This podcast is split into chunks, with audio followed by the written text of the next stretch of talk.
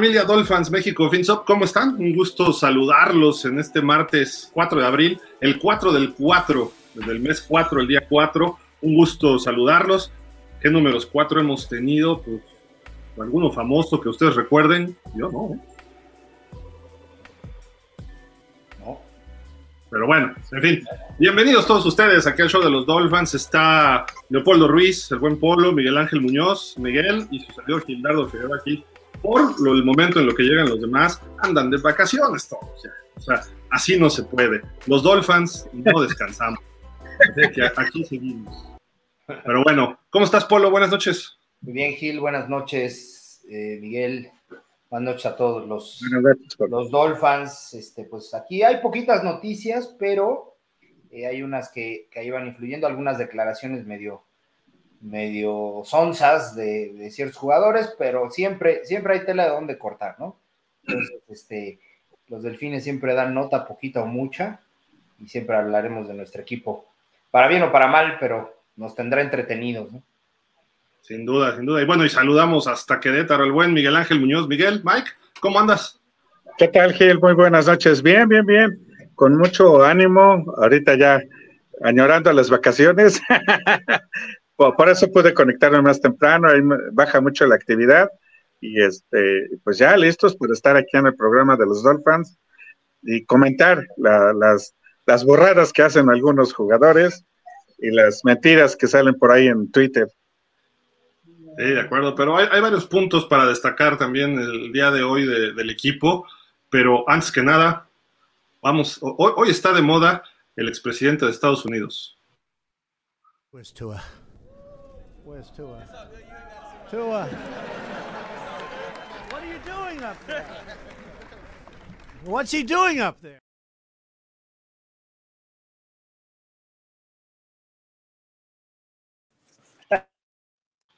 ¿Qué tal? ¿Qué tal? ¿Qué tal? Buenas noches. ¿Dónde está Tua? Dice y aparece de repente el buen Antonio López, ¿no? ¿Cómo estás, Antonio? ¿Qué dices? Aquí andamos, mira, tarde pero con sin sueño. Eso es todo.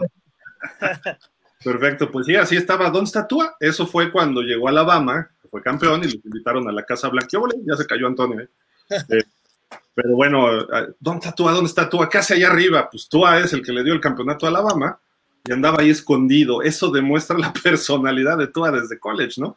Si, si, vas con el presidente estás en primer plano, ¿no? Aunque sea el presidente, aunque fuera Andrés Manuel, yo estaría en primer plano, ¿no? pero, Pues ya ven que hoy murió Andrés García, ¿no? Sí, sí. Y dicen que la semana pasada murió Javier López y antes murió Ignacio López Tarso. Entonces ya se equivocaron, que era Andrés López. hay errores por ahí que es uno bueno, ni hablar. Para que vean que también se equivoca el destino a veces, ¿no? Pero en fin. Bueno, vámonos ya con lo que importa. Los Miami Dolphins, ¿no? El mejor equipo de la NFL. Les guste o no les guste, les cuadre o no les cuadre. Los Dolphins es el único equipo perfecto en la historia. Así de que vamos a empezar y pues no sé qué tan perfecta es esta noticia. Polo, platícanos porque ya le dieron una extensión a Durham Smith y el ala cerrada. Pues sí, es el único ala cerrada con el que nos quedamos, de los que estuvieron eh, en la temporada pasada. Como ya todos sabemos, Gesicki se nos fue este, eh, a lo de rival. Y este, el otro de cuyo nombre hasta ni siquiera me acuerdo, eh, no calificó en, aquel trade que, habíamos hecho por él, ¿no? Efectivamente, firmaron a Durham Smythe por dos años, 7.5 millones de dólares, le garantizaron 5.5, ¿ok?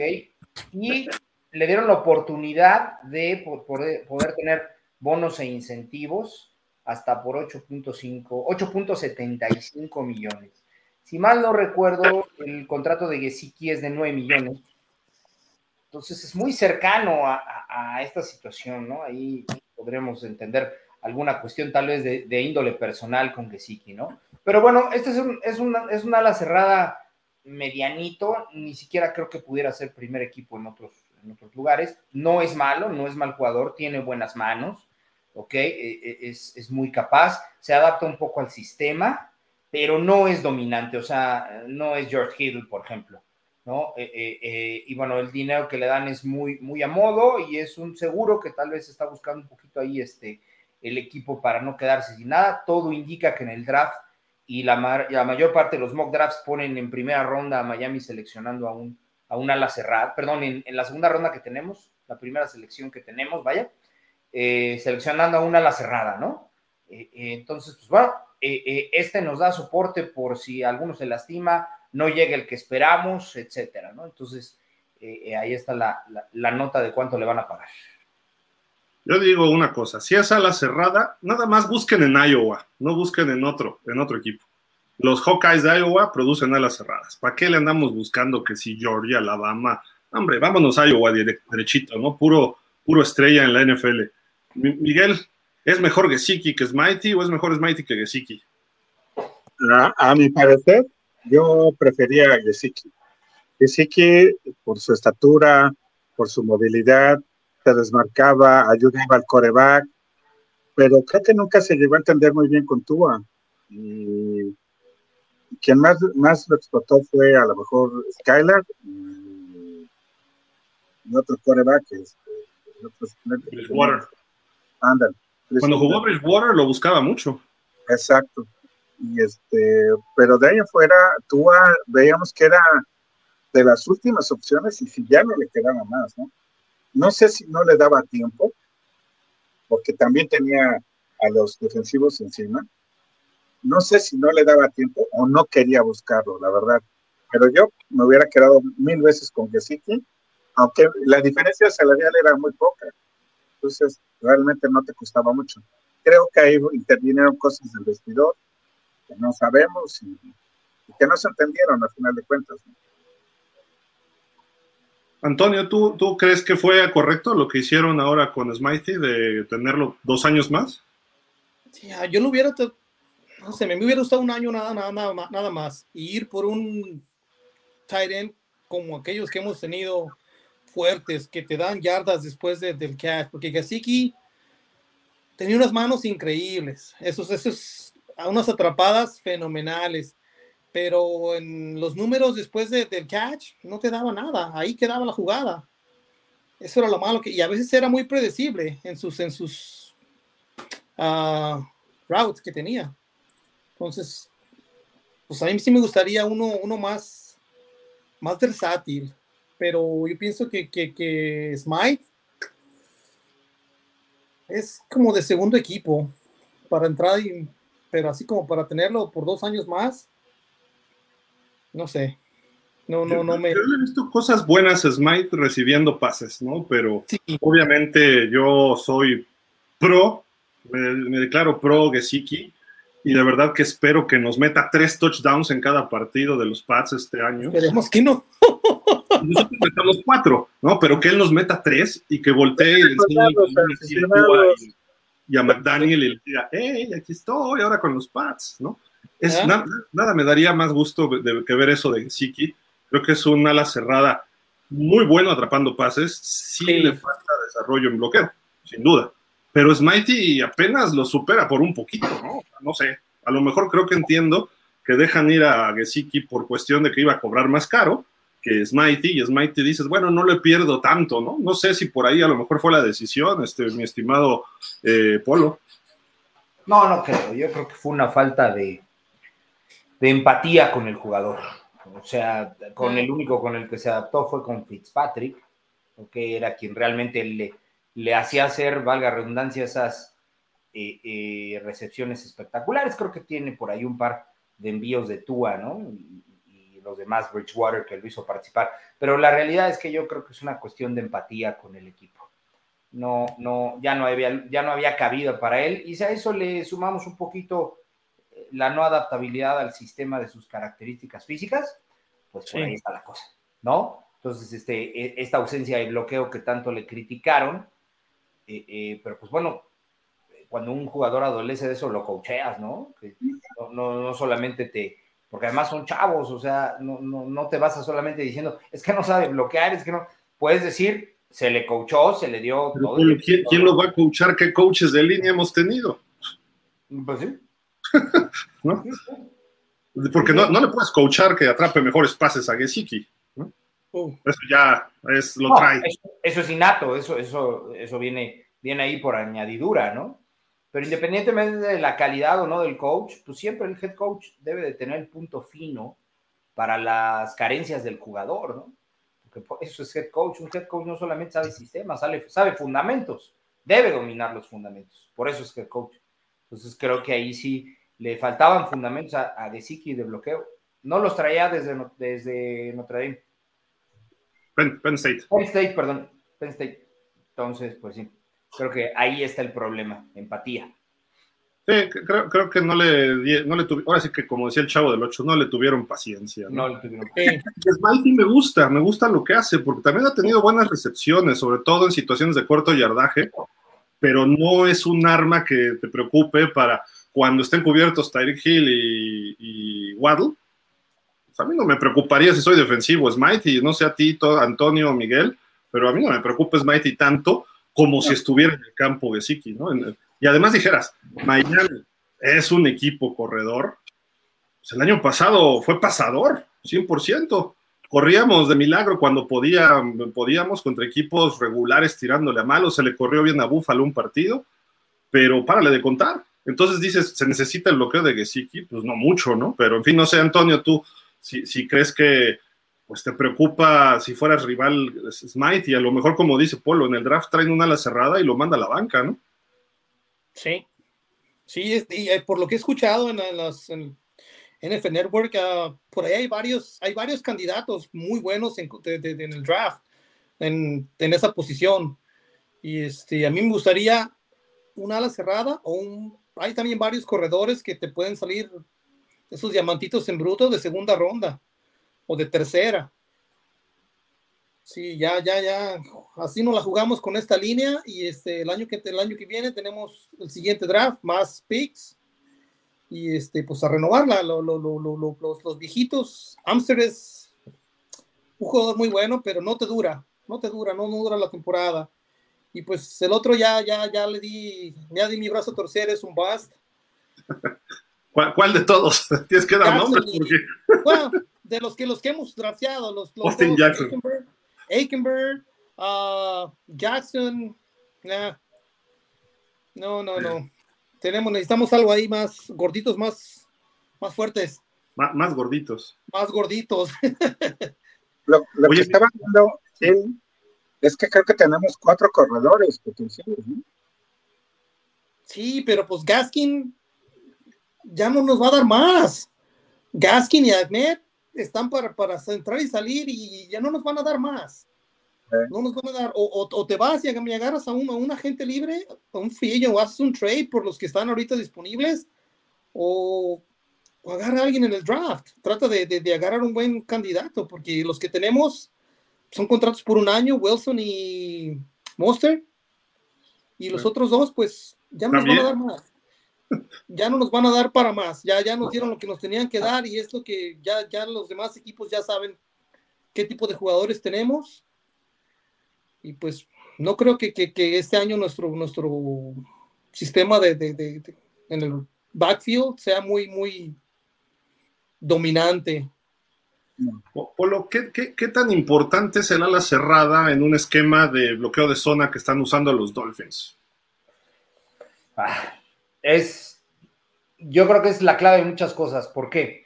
Eh, el ala cerrada cuando, cuando está alineado de un lado o del otro, generalmente marca el lado fuerte hacia la defensiva, ¿no? La defensiva determina si es el lado largo del campo o dónde está el ala cerrada. Es, es lo que le marca la pauta. Pero en los esquemas que se están viendo hoy día, ya tiene algunos, algunos años el esquema de zona, el ala cerrada eh, está bloqueando en muchas de las ocasiones al lado opuesto de la jugada, ¿ok? Permite que la trampa o las jugadas de trampa salgan hacia el lado donde está colocado él originalmente, pierde un tiempo hacia atrás y va a bloquear el hueco que dejó a veces el gar o el tackle del lado contrario. Eso es lo que, lo que se denomina zona, el hueco, no la persona. Entonces, sí es muy importante, tiene que tener buenos desplazamientos laterales, tiene que tener muy buen, muy buen juego de pies, ¿ok? Y pues bueno, en las jugadas tradicionales como las sweeps, ¿ok? El ala cerrada lo único que hace es envolver al jugador o tratar de envolver hacia la zona. Entonces, sí es muy importante un bloqueo de zona. Eh, puede ser de alguna manera que sea sustituible porque hay que recordar que Miami tiene un fullback, de hecho creo que hasta tiene dos en el roster. Entonces, en muchas ocasiones lo que haces es que lo alineas como si fuera a bloquear en una, en una formación incluso que pueda eh, eh, eh, mostrar carrera, pero realmente quien bloquea es tu fullback. Entonces, puedes jugar entre tu fullback y tu, toda la cerrada, pero es tan importante como un tackle o como un guard, sobre todo en las jugadas de trampa o de counter, como, como se le suele llamar todavía. Entonces, sí es sumamente importante y si lo sumamos al sistema de McDaniel, pues sí necesita alguien que sea dominante en ese sentido. Justamente este muchacho Smithy, eh, yo lo primero cuando vi que venía cuarta y uno, cuarta y dos contra los Bills, lo primero que pensé en la temporada y desde el año pasado, ahí los, el esperpento o ese bodrio que teníamos de coordinadores ofensivos en Miami, lo usaban como el Titan sneak salía en movimiento, se ponía atrás del centro y le hacía el, coreback, el sneak, pero él siendo a la cerrada, tipo lo que hacía mucho Kansas City con Travis Kelsey. Eh, ¿Por qué no lo hizo Mike McDaniel, no? En ese momento eh, para definir, seguramente hubieran avanzado esas dos yardas y sacas la jugada y hubieras dado oportunidad a Miami de ganar, ¿no? Pero se durmieron, no lo tenía pensado, pero bueno, tienes cualidades Smitey sin duda. Yo personalmente prefiero 10 millones de veces a, a Gesicki y más para lo que tenemos en Miami, porque en Miami tienes eh, para correr, tienes a Alec Ingold para bloquear. Entonces podría salir con tres abiertos, Alec Ingold como un H-back o como un wing o una cosa así tipo a la cerrada, y un solo corredor, ya sea Wilson o Mostert, y puedes correr así, y Gesicki sería un slot a la cerrada, ¿no? Y lo usas más como, como eh, juego de aéreo, no necesariamente para bloquear. Todos tienen que bloquear, incluso los abiertos, ¿no? Pero lo podrías haber jugado de esa forma. Y creo que McDaniel, la clave aquí no creo que sea calidad o, de este desempeño. Yo creo que aquí la diferencia es, este, lo dijeron, empatía, eh, química, y quizá tenga que ver con algo de vestidor.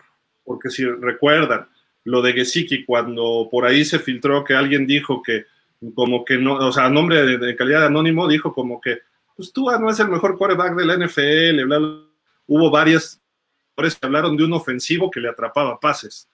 No sé por qué el primero que pensé fue Gesicki en su momento y de repente el año pasado Tua se olvidó que existía Gesicki.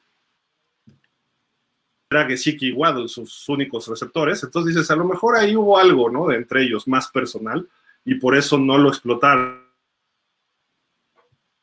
¿no? Donde tenía problemas Tua, entonces ah, pues ahí sí voy con Gesicki, ¿no? Y se los mandaba comprometidos para que lo ganara porque Gesicki lo mejor lo sacó con Fitzpatrick y este año con Water, corebacks veteranos, malitos, que saben cómo aprovechar una cerrada con buenas manos. Tua se, se clavó en el sistema de Tyreek y Waddle full y pues sí, sí funcionó hasta cierto punto, pero los partidos importantes y ya no funcionó la ofensiva porque no sabía a quién mandarle, ¿no? Entonces digo, creo que por ahí hay varias cuestiones, ¿no? De, que analizar. Ojalá Smitey de ese brinco como receptor, que no está tan lejos de lo que era Gesicki. Y tampoco es mucho mejor, creo yo. Ahí sí, no sé, a lo mejor Paul o Miguel, Antonio y todos ustedes, amigos, eh, tengan otra opinión, pero yo creo que no está, tampoco es el mejor ala cerrada bloqueador. No, estoy de acuerdo contigo. No, no es, no es así que digas un George Kittle o Kelsey. No, no, no, no, no pienso que va por ahí pero, pero tiene cualidades, tiene cualidades, sí, sí, sí, lo, demostró el año pasado cuando, cuando entró, pues y le, le tocó el pase, este, nos dio buenas, buenas jugadas. Sí, de acuerdo, de acuerdo. además pues no, está, tan caro porque el contrato son dos años y, y realmente te está saliendo en 3.5, bueno, 3.7, pero los garantizados solamente son 5 millones. Entonces, realmente te está costando, te, te llegaría a costar 2 millones y medio. Para una ala cerrada, me parece bien, no hay, no hay que olvidar que Siki firmó 9 millones, pero un año. Sí, Entonces, sí, que anda al triple. Sí, es tres, cuatro veces más. Ok, Gesicki te puede dar eh, eh, eh, en producción tres o cuatro veces más de lo que te puede dar Durham Smith. O sea, en eso no hay duda. Pero pues yo creo que Belichick va a saber cómo, cómo darle ahí la, la, explosividad correcta. Lo que le criticaban es que cuando estaba en el campo el 80% de las ocasiones Miami pasó, entonces se, se volvía tendencioso verlo adentro, era señuelo y decían va a pasar, porque está dentro Gesicki, ¿no? Entonces, yo creo que eso y la empatía fue la razón del cambio. Ya, ya, estoy viendo el juego en Gillette Stadium, Miguel. Vamos a ganar 35-34. Tres recepciones de touchdown de Gesicki. Una más de Devante Parker y un touchdown corriendo de Lamar Jackson por los Pats. ¿no? Y nosotros ganamos de milagro porque falló un punto extra los Pats y Jason Sanders no Pero, híjole, creo que si alguien sabe explotar a las cerradas es el señor Belichick con Bill O'Brien. Por algo fue Aaron Hernández, por algo fue el señor este, pues, que le dicen, el tal Gronk. Eh, digo, era otro tipo de, bestia, ¿no? Ese cuate, pero a final de cuentas yo veo más a Gesicki el estilo de juego como Aaron Hernández. Entonces lo pueden acomodar en ese formato. Si Mac Jones se queda como coreback, y también hay muchas dudas ahí, pero bueno, si, si se queda como coreback, va a ser su mejor amigo. Y tienen por allá Hunter Henry, que ese es más bloqueador. Entonces, los Pats nos van a causar problemas. Y Gesicki sabe todo lo que es la ofensiva de Miami con Mike McDaniel. ¿Quién creen que le va a preguntar durante la semana previa en el Scout? Bill Belichick, que no necesitara, que no necesita, pero, oye Mike, ¿qué le gusta a Mike McDaniel? Gesicki, ¿qué le gusta a McDaniel en esto? Ah, pues tal, tal, tal cosa, bla, bla, bla, y Tua tiene estas características, y Gilestas, y Guadalestas. Entonces, me preocupa, me preocupa. Y si llegara Lamar Jackson a los Pats, por ahí Fer decía de broma, ni digas porque se nos van de espaldas, ¿no? Los Dolphins, pues sí, si llega Lamar. Claro, claro, claro. O sea, si eso sucede, a temblar. o sea, sí, sí, por Belichick por Belichick y Lamar, o sea, la unión de, talento y, talento en el, en el cocheo y talento en la posición, sí, sí nos puede causar por ahí un problema. Miguel dice que no. No, no, ¿qué te daría más miedo? Este, ¿Lamar Jackson en los Patriotas o Aaron Rodgers en los Jets? Aaron Rodgers. A mí también. Aaron Rodgers. Por la calidad de jugador. Exacto. Híjole, imagínate tener en la división a Josh Allen y a Lamar. Tres elites. Ya, Gil. Déjame, tres corebacks elites. déjale ahí. déjale ya. Y nos toca jugar contra la división oeste, donde está Herbert, Mahomes y Russell Wilson, que este año va a mejorar, ¿eh? aunque no lo crean. Este, no, ¿Quién más? Los Raiders. Bueno, los Raiders ahorita ya no, no tienen ahí. Buena reconstrucción. Sí los nuevos patriotas, ¿no? Pero bueno, este, en fin, digo, pues a ver, a ver qué pasa aquí con Smithy, pero... Se eh, nos está olvidando un poquito el otro ala cerrada que trajimos de Denver a Sogbert. Hace rato te dije que era el único que teníamos. Es el mejor bloqueador, ¿no? Corrijo. Es, es, tiene buenas manos en zona roja y, y, bloquea bien, ¿eh? Creo que esos dos van a ser ahí como el lock-up, el candadito, y McDaniel eh, eh, se va a ir con Grier en, el draft por otro más y va a ser ahí la tripleta salvo lo que hubiera en escuadra de prácticas. Correcto, correcto.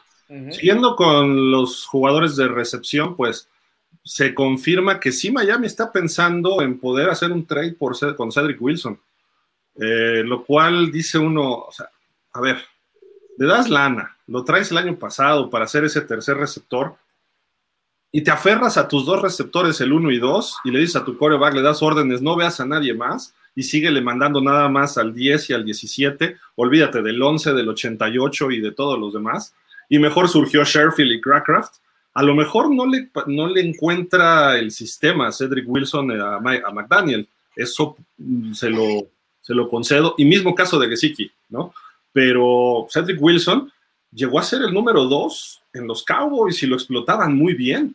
El partido de hace dos años de playoff contra los 49ers, el otro día me lo estaba echando, lo, estuve viendo ese partido, y todos los pases estaban con él, los pases importantes, más que con, eh, eh, con perdón, CD Lamb, estaban con él, estaban con él. Y dice uno así como que, ok, este cuate está hecho para cosas importantes y ahora lo ponen para trade, no sé. Ah, híjole, me causa, me causa, ahí sí, luego, luego, el primer año se dan cuenta que no funciona, ¿no? Y en otras no voy a decir cuáles, porque si no se me siente mucha gente, ahí no, porque si digo Tua o si digo Terron, se me echan encima el 80% de los Dolphins, ¿no? Pero, pero bueno, no sé, digo, a Cedric Wilson yo creo que hay que darle más involucramiento en el sistema a este polo, ¿no? Sí, obviamente eh, eh, cada jugador eh, es, fue head coach nuevo o receptor nuevo para el equipo, ¿no?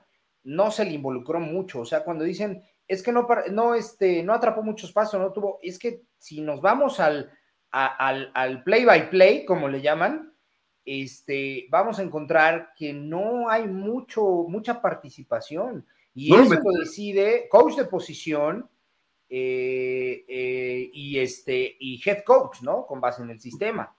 Entonces, creo que ahí fue una cuestión desde las prácticas que no se le empezó a, involucrar y por eso se considera que es malo, pero el jugador tiene calidad, no, no, no, no hay duda de eso, pero si no lo involucras, pues te, va a suceder lo mismo, traigas a quien traigas.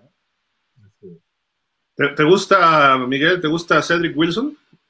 Sí, me, gusta este cómo juega, sus antecedentes, pero como dice este Polo, o sea, si no lo involucras, si no lo llamas, si no lo buscas, pues difícilmente te va a dar los resultados o no lo vas a poder eh, dimensionar el, el, lugar que tiene en el equipo o qué tan impactante puede ser para el equipo. Y casualmente son este, este Cedric Wilson y este, ay, se me fue ahorita el, que se me fue el ala cerrada. Este, Entonces, otra vez, involúcralos, hazlos participar, lánzales, tómalos en cuenta y entonces ya tomarás una decisión. Pero si no les das juego, ellos también eh, buscan su beneficio, buscan lucirse, buscan ser parte integral de un equipo. Antonio, pasa yo creo que un fenómeno, no sé si tú lo ves así. Eh, Hill es el que más cobra, por lo tanto la meta es mándenle pases a este cuate. Si no está, ¿quién es el, el que invertimos mucho en él? Si no en dinero ahorita, haciendo un pick, en Jalen Waddle. Y los demás, pues hay cuando se pueda, ¿no? Pues sí, yo pienso que deberían de, El año pasado estuvo lesionado casi toda la temporada el novato, ¿no? Uh, en su cama. Ese lo vi, cosas interesantes en la pretemporada. Este, se me figuraba que iba a ser como, como un tipo Preston Williams, pero un poco más, más, más físico. ¿Tan malo? Preston no nos salió tan malo, pero, pero era que no nos duraba, nos duraba seis juegos nada más. Nos duraban seis jugadas. Seis jugadas, seis juegos, pero eran seis buenas jugadas. Esas atrapadas tan buenas que caía y ya se nos quebró. pero yo sí le vi cosas interesantes de su cama en la, ah, pretemporada del año pasado. Lo malo, creo que se lesionó de un, de un tobillo, una cosa así, y ya no regresó toda la temporada. Pero si va por ahí el, asunto, pues esperemos que, este año él y el uh, Craycraft este, pues nos den por ahí, los involucren más. Y pues si lo van a hacer un trade, pues de perdida saquen algo interesante. Wilson, quizá Wilson tenga el mismo paquete de habilidades que un Waddle, ¿no? Solo que es más alto. Es más eh, alto y, el tipo de trayectorias que corre. Ese, ese puede ser el problema. Como Miami atacaba en la zona larga y al centro con Tyreek Hill o con Waddle, es lo que hacía en Dallas, principalmente Cedric Wilson, aunque a veces se escapaba en trayectorias largas por fuera. Entonces lo buscaba Prescott. Pero Prescott podrá ser muy malito, pero sí se las llegaba. Y Tua no se lo va a llegar 60 yardas a la lateral, ¿no? a la línea lateral. Entonces, todo iba al centro y a lo mejor sí, Wilson estaba por ahí desmarcado, pero no en una zona eh, donde era su primer, su, su, ruta caliente, pues como le dicen, su trayectoria caliente, su hot route, pero eh, pues por eso estaba buscando tú a ciertas posiciones, ¿no? Entonces, lo que podrías hacer es que se arrancaran Waddle y Hill y este cuate cruzando, que eso también lo hacía muy bien en, en Dallas, ¿no? Y van a dejar un espacio enorme en la zona de linebackers que podría explotar un Cedric Wilson ni se diga pases este, screens, que obviamente los hace mejor Tyreek por su habilidad, pero como Tyreek y, Waddle están arrastrando a la defensa, se van a abrir espacios. No sé, ahí me preocupa la creatividad de Mike McDaniel a la ofensiva, ¿no? En ese aspecto, de no involucrarlo a él. Y ahora dicen que se puede ir en trade. Uy, entonces así como que dices, ¿y por quién? ¿Por picks? Si es un pick de primera ronda, no, te pueden dar tercera, cuarta ronda. Sí, no. Tercera, ¿Qué te va a dar? Creo que va a ser tercera y ganaste. Y Pues sí. te fue bien. Y te fue muy bien. Estaría recuperando tal vez la que diste por Jalen Ramsey para tener dos terceras, ¿no?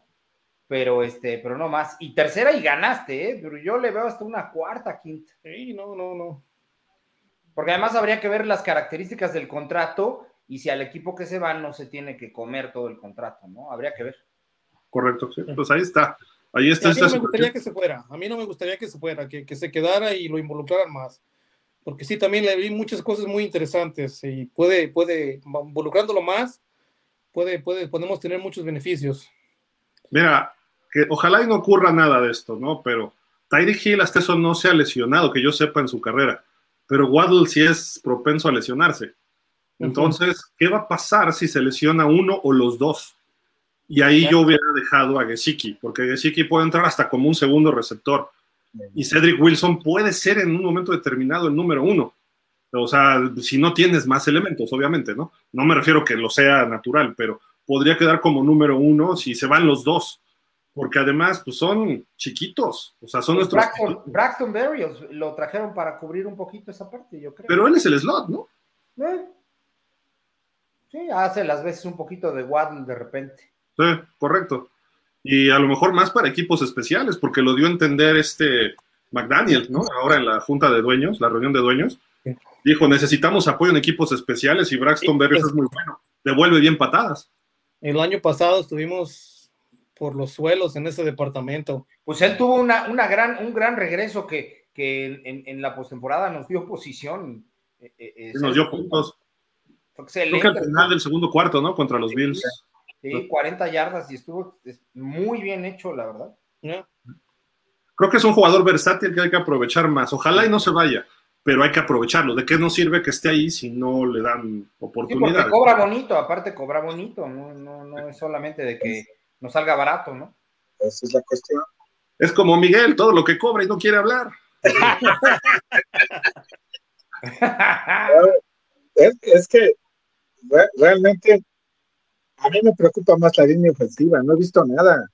No he visto ni una contratación, nada, ni siquiera interés de línea ofensiva. Ok, vamos en el draft por, por línea ofensiva, pero ¿cuánto tiempo te van a dar resultados? Inmediatamente no creo.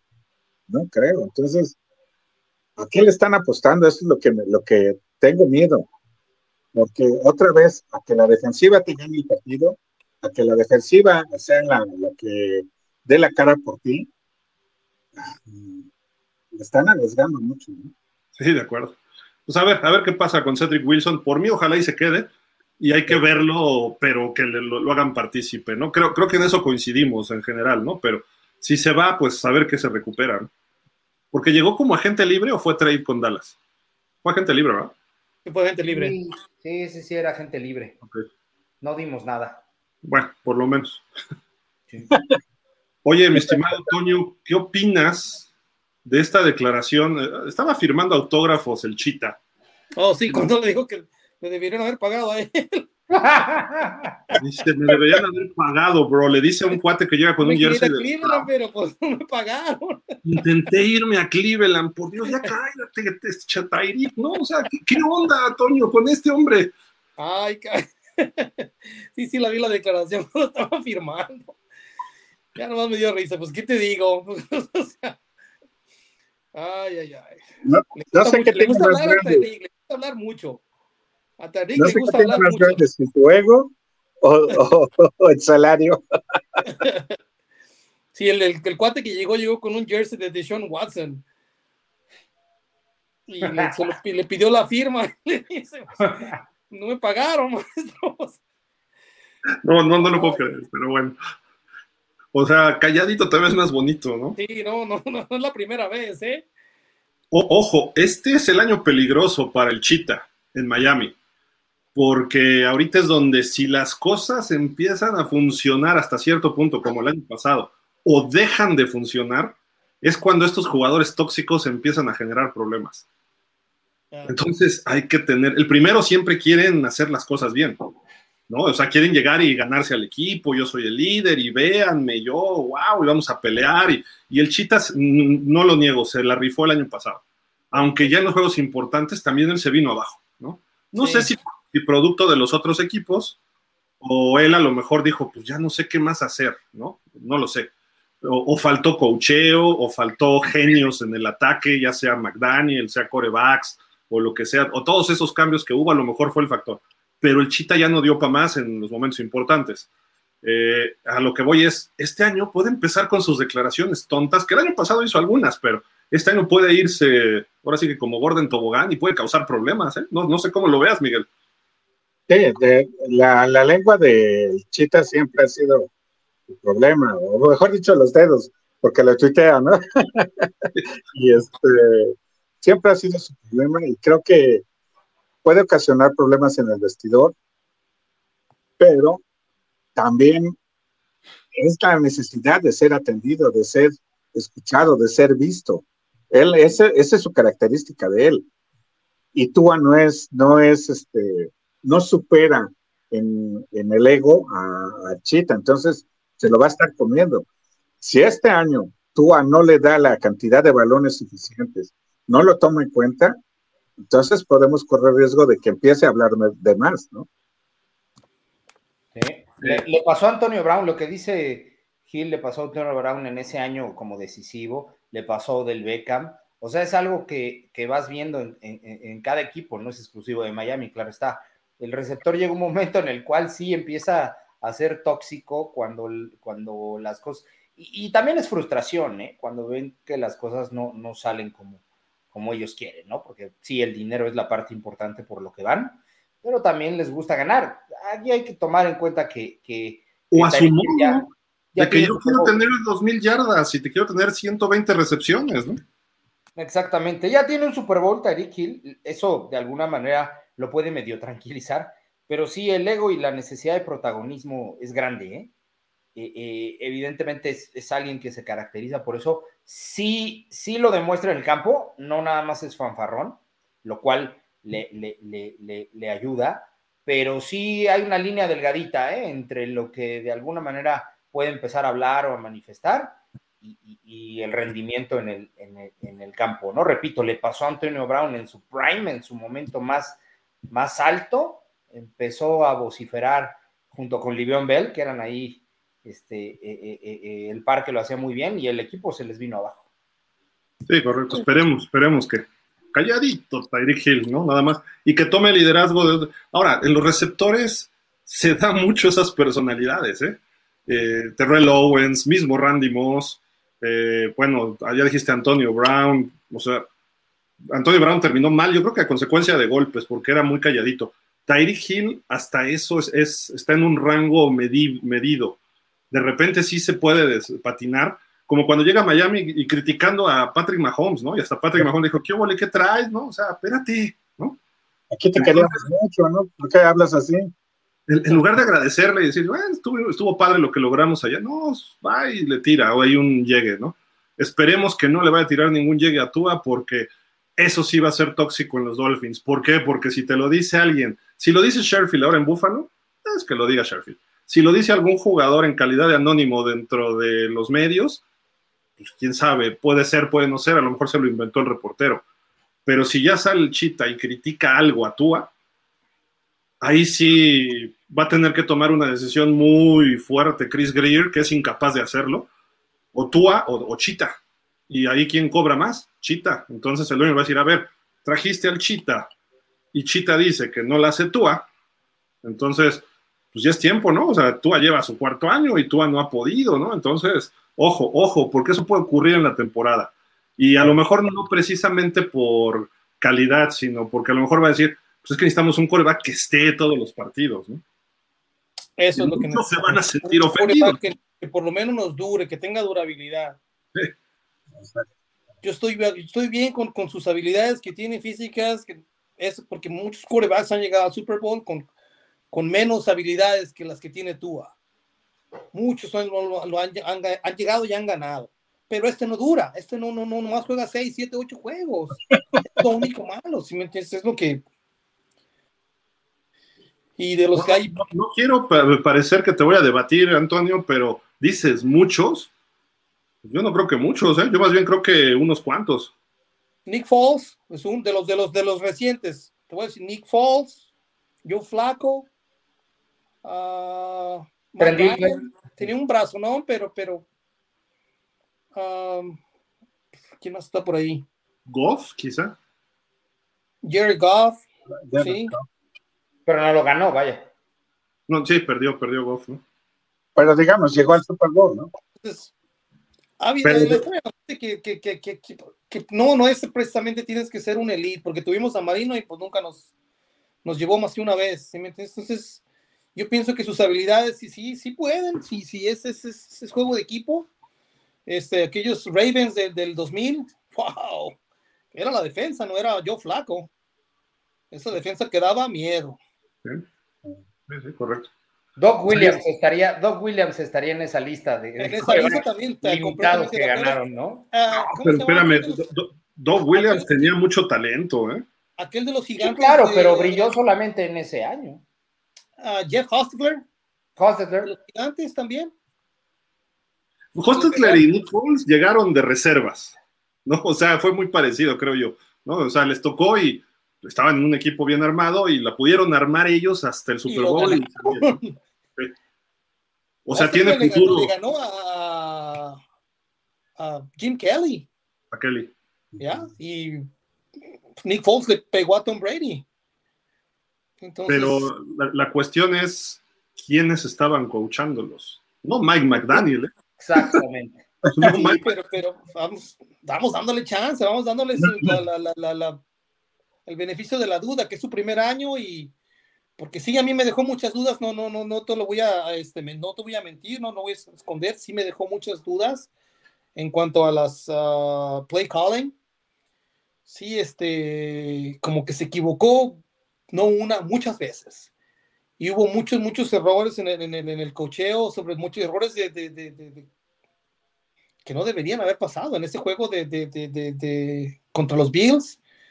Que si casi, casi, si estoy seguro que, que la chance hubiera estado ahí si no tuvimos esos tres retrasos de juego, uno después del otro. Entonces son, son, son errores muy, muy, muy, muy novatos, muy, muy que... ¿sí por, eso, por eso le damos el beneficio de la duda. De de la yo, ¿no? yo, pienso que va a mejorar, que, que, que, que rodeándose de, de, gente con más experiencia, este, porque al, hasta donde lo he, no sé, sus, sus uh, su experiencia como, como, como asistente ha sido con, con coaches también jóvenes. Sí. sí. ¿sabes también qué, qué, creo que tiene que hacer este Antonio? Eh, lo decía este Javi hace un par de programas, me parece. Tiene que encontrar algo que se llama adaptabilidad. A McDaniel en la fecha 8-9 le descifraron el sistema. Y, e independientemente de que para ese momento ya estábamos con San Francisco y los Chargers y todo lo demás, le descifraron el sistema que además no se requiere mucha ciencia, ¿no? Gil ha explicado en varias ocasiones cómo un pase a la banda de 15 o 20 yardas realmente es un pase de 40 o 45 por, por, la, por la perpendicular que tiene que recorrer el balón, ¿no? no naturalmente no son las 15 que cuentan, sino, sino desarrolla un, una trayectoria más allá pero el hecho de que, de que tu coreback tenga esas limitantes te cuadra el sistema. Por eso tira tanto al centro, porque ahí sí cuenta en yardas efectivas el, el, el, viaje del balón, ¿no? Entonces, descifran las habilidades del coreback y descifran tu sistema y simple y sencillamente te lo ajustan como lo hizo este, eh, como lo hicieron lo, Los Ángeles, los Chargers. Chargers. Descifraron el, esa defensa, fue maravilloso. Yo creo que por eso también nos trajimos a ese coordinador. ¿Y ¿Sabes qué fue lo peor de ese juego? Lo peor de este juego que tenían a puro suplente atrás. Ah. Sí, Eso sí. fue lo peor y lo que más me dolió de ese juego. Sí, pero ahí, ahí lo que ganó. Y no les pudimos hacer nada. Lo que ganó no fue la calidad del jugador, sino la calidad del ajuste. Del ajuste. Ellos, ellos digo, nos, finalmente nos es jugador NFL, ¿no? Nos, nos, nos, tenían, nos midieron perfectamente. Por ahí el otro día hubo un programa. Hubo, hubo un programa en el que. Hubo un programa en el que Gil mencionó el rating de, de Tua, a lo mejor lo, lo, tiene fresco por ahí este Gil, pero eh, con ese rating eh, está, pero, pero de verdad que ni de la LFA, o sea, pésimo, estaba, estaba horrible. Fue algo, fue algo, algo, algo, ya no, no, no. No, eh, empezó en el partido contra Pittsburgh. Eh, cuando regresa de la lesión. Cuando regresa de su lesión. El primer cuarto vamos 16-0. y dices, wow, vamos a barrer a Pittsburgh. Hace un ajuste a la defensa entre Brian Flores y Mike Tomlin y ya no hubo puntos el resto del partido y estuvo más cerca de intercepciones, llovió, a lo mejor eso perjudicó un poco el juego, pero no, no movió el balón, no movió el balón tres cuartos, Tua. Y no nos sacaron el juego porque tenían un coreback novato y gracias a mi muchacho Noah, ¿no? Pero si, no, nos gana Pittsburgh. Y Pittsburgh, un equipo, pues, este año regular. No, o sea, un equipo con talento, pero regular, que debíamos haberlo apaleado en esa noche, ¿no? Y después, ¡ah! Tres touchdowns sin intercepción a Chicago. Chicago se deshizo de medio mundo. Luego, tres touchdowns sin intercepción a Detroit. ¡Wow! Y Detroit al día siguiente corren a su coordinador defensivo, hacen unos ajustes. ¿Y qué fue Detroit a partir del juego con Miami? Casi se mete a playoff. Luego, contra los Texans, contra los Browns. Y contra los Texans juega medio tiempo tú. Íbamos barriendo con un touchdown defensivo, etcétera. Y, y después de la segunda mitad nos borraron. Casi nos borraron y casi nos y, los Entonces viene San Francisco, Chargers, Packers, Pats. De milagro le ganamos a los Jets, que los Jets ese, tienen ese uno de los errores que te comento de, de McDaniel, que no me gustó. Es ese movimiento de haber sacado a Tua, de haber, no sé, parado el, el, el ataque. Se me hizo un movimiento que absurdo. Vas ganando, apaléalos, mételes 40, mételes lo que sea, como los aquellos uh, Ravens que nos metieron 50 puntos en el primer juego hace dos años. Si metes, apaléalos y ya los tienes ahí, dale, mete más estadísticas, a la, mete más números. Pero, pero por lo menos aguanta tres cuartos a sus titulares, ¿no? Sí, sí, hasta el cuarto cuarto lo, lo, lo, lo, haces, ¿no? Ya, ya holgadito. Sí, no, no, ya holgadito, ya, ya que, ya que, ahora sí, ya que, que no, no hay ni una posibilidad de que estos cuatro regresen. Ahora, los, los, Texans al final del segundo cuarto hicieron a Tua, lo doblaron espantoso. A lo mejor salió medio golpeado y dijo, ay, muere. No quiero arriesgarlo por lo que venía.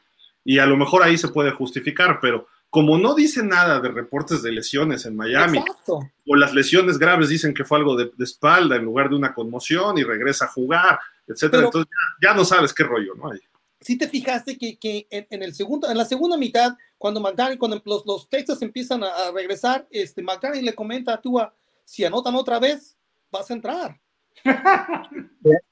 ¿Por qué esperarte, no? A que te anoten otra vez. McDaniel, está hablando con Tua. Y hasta lo sacaron, si anotan otra vez, entras, de, entras, vas a entrar. Claro. Pero ¿por qué lo sacaste entonces? ¿Sabes, ¿Sabes cuál es la pena, Antonio, o, o lo triste de esta situación? Que saben lo, lo frágil que es y por eso al, al mínimo, este, eh, eh, eh, a la mínima indicio de que se puede lastimar, como lo que dice Gil, en donde lo doblaron, lo sacas. Otro coreback de, de, cualidades más durables, lo mantienes en el campo, porque sabes que eso no le hace ningún estrago. Vea Josh Allen, que exactamente. Casi parece corredor, casi parece running back. ¿Tú crees que McDermott, en una situación similar, eh, eh, en, un, en un golpe muy similar a Josh Allen, ¿lo hubiera sacado? Pero por supuesto que no. Claro que no. No, no, no. No, no, no. A lo mejor le dan ahí un ungüento en la banca y vámonos otra vez para adentro. Pomada del tigre. Sí, de la campana le ponen. la campana. pero lo vuelven a ingresar, ¿no? O sea, e, es lo, es lo penoso o lo preocupante, no lo penoso, lo preocupante de nuestro coreback, que lo sabemos tan frágil que lo queremos cuidar tanto y ponemos en riesgo al equipo. Pero yo, no, yo lo que no sigo sin entender, ¿por qué si, si sabes que nuestro quarterback está tan frágil, ¿por qué no estamos invirtiendo en la línea? Eso es lo que, me, lo que no me, no sé, no lo puedo entender todavía. habiendo, habiendo, tantos agentes libres que sal, porque salieron muchísimos este, este, este, año. Salieron varios, inclusive hasta este de, de, de, los uh, Bengals estaba buscando, pidió un trade porque llegar, trajeron al, entonces dices, hay, hay, hay, hay, material afuera que puedes contratar, que te van a costar, sí te van a costar, pero tu coreback te va a durar más. Claro, sí, pues. Va a estar más protegido. Pero no te preocupes, no te preocupes, Antonio. Ya tenemos al Mr. Dolphin, el señor Mike White, Miguelito Blanco. ¿Velo? Órale. Él era fan de los Dolphins, ahí está en el estacionamiento del entonces Joe Robbie, bueno, no sé cómo se llama, pro player en esas épocas, y ahí estaba con su playerita de los Dolphins, los mismos ojitos así como rayitas que tiene y todo, y jugó bien con los Jets. Vamos, vamos a ver, vamos a ver, porque creo que algo le vieron, ¿no? Y quisiera creer que puede ser el coreback reserva idóneo. Quisiera creerlo. Todavía con los Jets, eh, ay, aquí están cayendo cosas, perdón. Este, el, caso es que con los Jets funcionó a medias, no pudo ganar los partidos importantes. Entonces, vamos a ver si, si con Miami, seguramente lo vamos a ver jugar. Ojalá y no. Quiere decir que tú está en los 17 partidos, algo que no ha hecho desde high school, ¿no? Entonces, eh, ojalá y no lo veamos, más que entrar a los últimos cinco minutos a entregar el balón, a correr con Ingold para que se acabe el partido, ¿no? Pero eso será lo, más que yo esperaría verlo, pero aspiraría a verlo, pero vamos a ver, ¿no? Pudiera ser la solución, ya veremos, ¿no? Pero por lo menos trae los colores más puestos que muchos otros jugadores. ojalá, ojalá, porque nos han tocado que, se van de vacaciones a Miami nada más. Van a, chequecito. Sus millones. Ay, ay, ay. Pues no, no, sé si, vieron, hay una entrevista, creo que fue hoy, hoy en la mañana o ayer, en The, Fish Tank, que llevaron a Zach Thomas. Sí, sí la vi. Y, le preguntan a Zach Thomas, dice, es que tú cuando llegaste de novato, y dice, no, estábamos aquí hasta en la noche viendo video. Estábamos Jason Taylor, estaba no sé qué, nos quedábamos viendo video, pedíamos la cena y aquí nos quedábamos. Y dice, sí, no, no nos íbamos. Y le pregunta, le dice el entrevistador, eh, le, comenta, oye, y es que en Miami, jóvenes de 22, 23 años se quieren ir a South Beach, quieren echar relajo, ahí están en la playa, tienen dinero y pierden piso, y tú no, tú te quedabas aquí con muchos, y principalmente era la defensiva de Miami eh, pues en aquel tiempo, digo, había jugadores ofensivos con mucha ética en esas épocas, sobre todo en los primeros años de Zach Thomas. Marino, Richmond Webb, Kit Sims, O.J. McDuffie, todo ese grupo de que todavía estaba por ahí, y Marino los jalaba. Pero Zach Thomas dice no, y así se quedó toda su carrera. Entonces dices, ok, pero muchos jugadores actuales, entre que están tuiteando, están en el Tinder, ay, ya ligué con una chava y nos vamos a ver en Miami Beach, y se van a Miami Beach, ¿no? Y ¿Eh? se los carga la beach.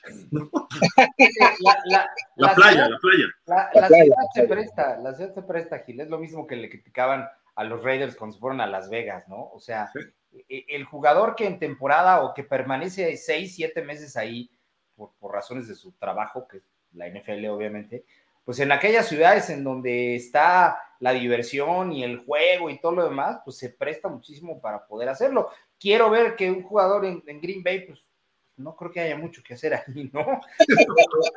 o, en, algún, en algún lugar, en algún condado, eh, eh, eh, Foxboro, el mismo Foxboro, no creo que tenga muchos, muchos, este... Oye, pregúntale a Brett Favre.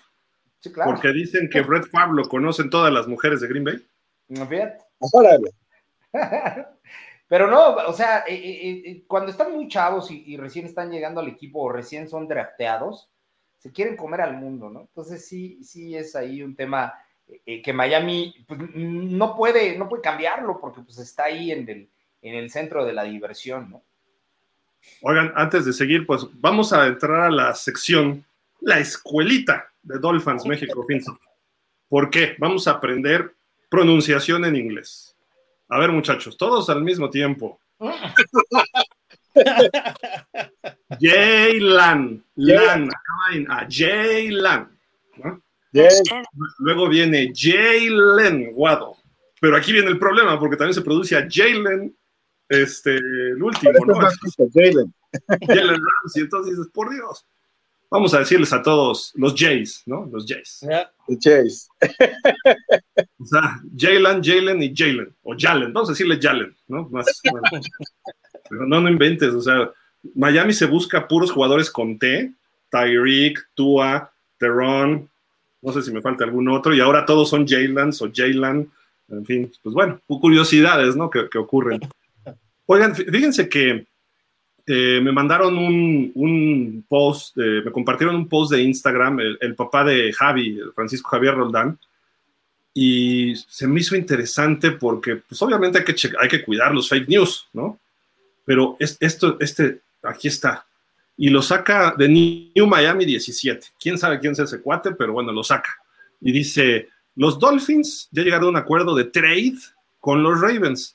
que enviaría a Lamar Jackson a Miami y ya firmó Lamar por siete años. Eso es lo que dice este post en Instagram. Y pues, yo le contesté al papá de Javi, le dije, a ver, eso es imposible. Uno, no puede haber un trade con los Ravens por Lamar. ¿Por qué? Porque tiene la etiqueta de jugador franquicia con derechos no exclusivos. ¿Eso qué significa? Uno, que los Dolphins tendrían que hablar con, con Lamar y decirle, a ver, te ofrezco siete años, 800 mil millones de dólares garantizados y vas a obtener lo que tú quieres. Ah, perfecto, sí. Wow. ¿No? Y de repente él regresa con ese, esa propuesta, regresa con los Ravens, y dice, ah, me ofrece esto Miami. Y dicen los Ravens, a ver, lo veo. Ah, sí, está bien, yo te lo ofrezco. Y se quedan los Ravens, por más que Miami intente. Ahora, el caso que los Ravens dijeran, no te la voy a igualar, vete con ellos, automáticamente por reglamento, los Baltimore Ravens recibirían dos picks de primera ronda de Miami, los siguientes dos primeros picks, de, o sea, los picks de primera ronda. Este año no tenemos pick de primera ronda.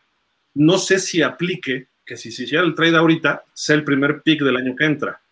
Eh, pero supongamos que se hace después del draft, sería el primer pick del 24 y el primer pick del 25. Automáticamente Miami no puede decir, no, pero es que no, eso ya está estipulado por la NFL, por el sistema de competencia y por la asociación de jugadores y todo lo que representa la etiqueta de jugador franquicia no exclusivo. Si fuera exclusivo es otro asunto, ¿no? Pero ahí, este, ahí sí pudiera haber trade. Pero para que hubiera un trade tendría que estar ya firmado con los, o sea, haber firmado esa etiqueta, Lamar Jackson, y estar, estar ya prácticamente asegurado esta temporada con esa etiqueta, con una firma en un contrato por un año de la etiqueta franquicia, y ahí ya pudiera entrar, pero aún así tienen que hacer una oferta a los Dolphins y aplicaría lo mismo. Entonces, ojo con la información que vemos, nada más. ¿no? Por, más que lo queramos así por trade, no va a llegar. Por general, yo no, nunca me fijo en los, en los posts de, de, de, gentes que no son uh, sitios oficiales. Este, Ian Report, NFL Network. si no, no viene de ahí el source, no, es fake news. Así.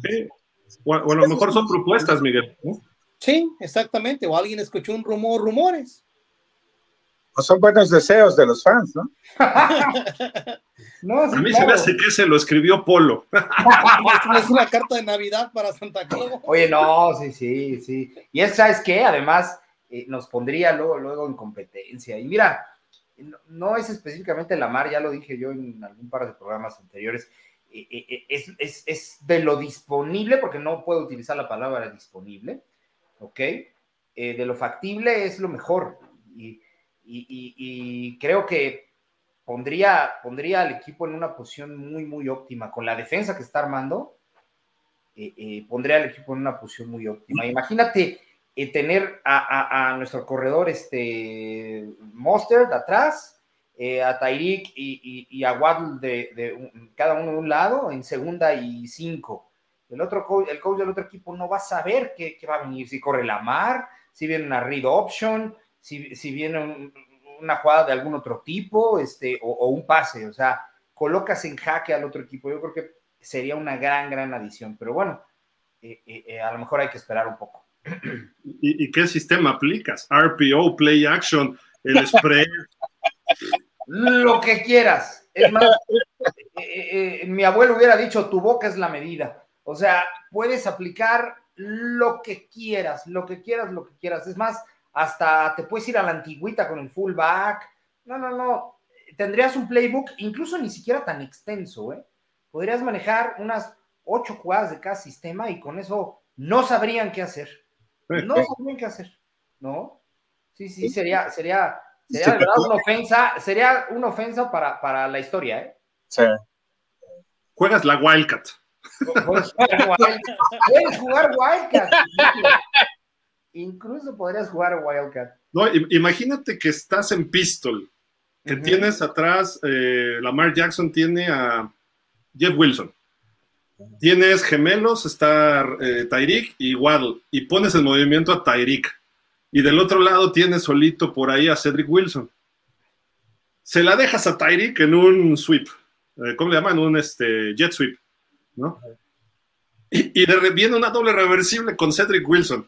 y Cedric Wilson es buen pasador y se le manda una bomba a Jalen Waddle. Es- Puedes es- tochar, puedes tochar con, los, con este, este equipo. Esos eran los delfines que yo quería. Sí, sí, sí. Adam Gaze sí lo sabría aprovechar. Sí, No sé más, hay que ver, pero Adam Gaze era muy tochero, ¿eh? De repente, acuérdense un poquitito. Sí. Lo, lo hacía con este chiquito, este, no me acuerdo cómo se llamaba. Jaquim Grant, ¿no? Sí, pero había otro que llegó de Kansas. Ellos dos. Oh, sí, este. ah, ¿Receptor? Sí, un receptor chiquito que usaba el 15 también, creo. sí, ¿Sí se acuerdan? este, Wilson. Sí, Jeff Wilson. Creo que Sí, también se no. llamaba. Sí, era Wilson, pero Sí. sí, tiene Sí. dos años que se fue. Y, y- y estaba Mendola y eh, jugaban mucho con jugadas detrás de la, o sea, bueno, movían mucho el balón detrás de la línea de golpeo. Y luego eran jugadas de que doble reversible pase. Y dices, qué óvole, ¿no? O sea, y las defensivas no sabían qué hacer y le funcionaba. Sobre todo ya después de que se fue Jay, ¿no? Eh, pero jugaban con ello y lo hacían de maravilla y lo, lo aplicaba bien Tannehill. Tannehill sabía mover eso. Y eso que Ta- Tannehill tenía movilidad, a pesar de que era muy grandote y este, jugó de receptor en algún momento. Pero bueno, creo que Miami, yo esperaba algo así de McDaniel este año. Vamos a ver si en este 23 empiezas a hacer algo más. Como los Niners usaban a Divo Samuel, yo dije, pues a lo mejor Tyreek o Waddle lo pueden jugar así. Y si no ellos, ahí es donde entra Cedric Wilson. Cedric Wilson yo le vi lanzar pases con los Cowboys. Entonces, a lo mejor ahí pudieras eh, poner en jaque a las defensas, ¿no? Y si tienes, el problema es que tú no lo puedes arriesgar a que salga a campo abierto un pase, pero pues, a lo mejor puedes jugar con una especie de Wildcat, eh, una pistol con ellos. Smitey también creo que fue coreback en high school. Pudieras jugarle de mil formas, ¿no? Pero como decía mi papá, juega alegre, vivarás y dicharachero, ¿no? Y eso podría ser Miami. Y la ofensiva sería mejor porque de repente sales con una jugada así, una por partido, los otros van a estar esperándola. Y entonces cuando están en jaque, tú les corres por el centro con Wilson y con Les Monster. juegas básico. Les Ajá. empiezas a jugar básico, básico. Y cuando te ajusten el básico, los Sí. empiezas a sorprender. O sea, no, no, no. Sería un circo, de verdad. Estaría muy, muy divertido. Me, me- me atrevería a decir que sería la ofensa más divertida de Miami en su existencia. Señor Ross, Polo de coordinador ofensivo y yo de su asistente. Ah, estaría espectacular, de verdad. Está bueno. Sigamos, pues. Hay, hay algunos datos, ya para darle velocidad para leer todos los comentarios, que hay muchos. La agencia libre. Hay aquí de Pro Football Focus, este señor Brad Spielberger calificó los mejores movimientos en la agencia libre, que A, plus o A, más sería un 10, el mejor movimiento, ¿no? Ahí está Orlando Brown, que lo firmaron los Bengals. Está Lavonte David, que firmó eh, con los. ¿Con quién firmó? Ahí dice Bucaneros. Tampa. Ah, no, sí, con Tampa. ¿Se quedó en Tampa entonces, la Bonte David? Ok. TJ Edwards, que se fue a los Bears. Gino Smith, que se queda en Seattle. Pero ponen a David Long en Miami. Y recuerdo muy bien las palabras ¿eh? de, de Polo el día que lo anunciamos, hace tres semanas, no sé cuándo fue ya, a principio, bueno, a mitad de marzo.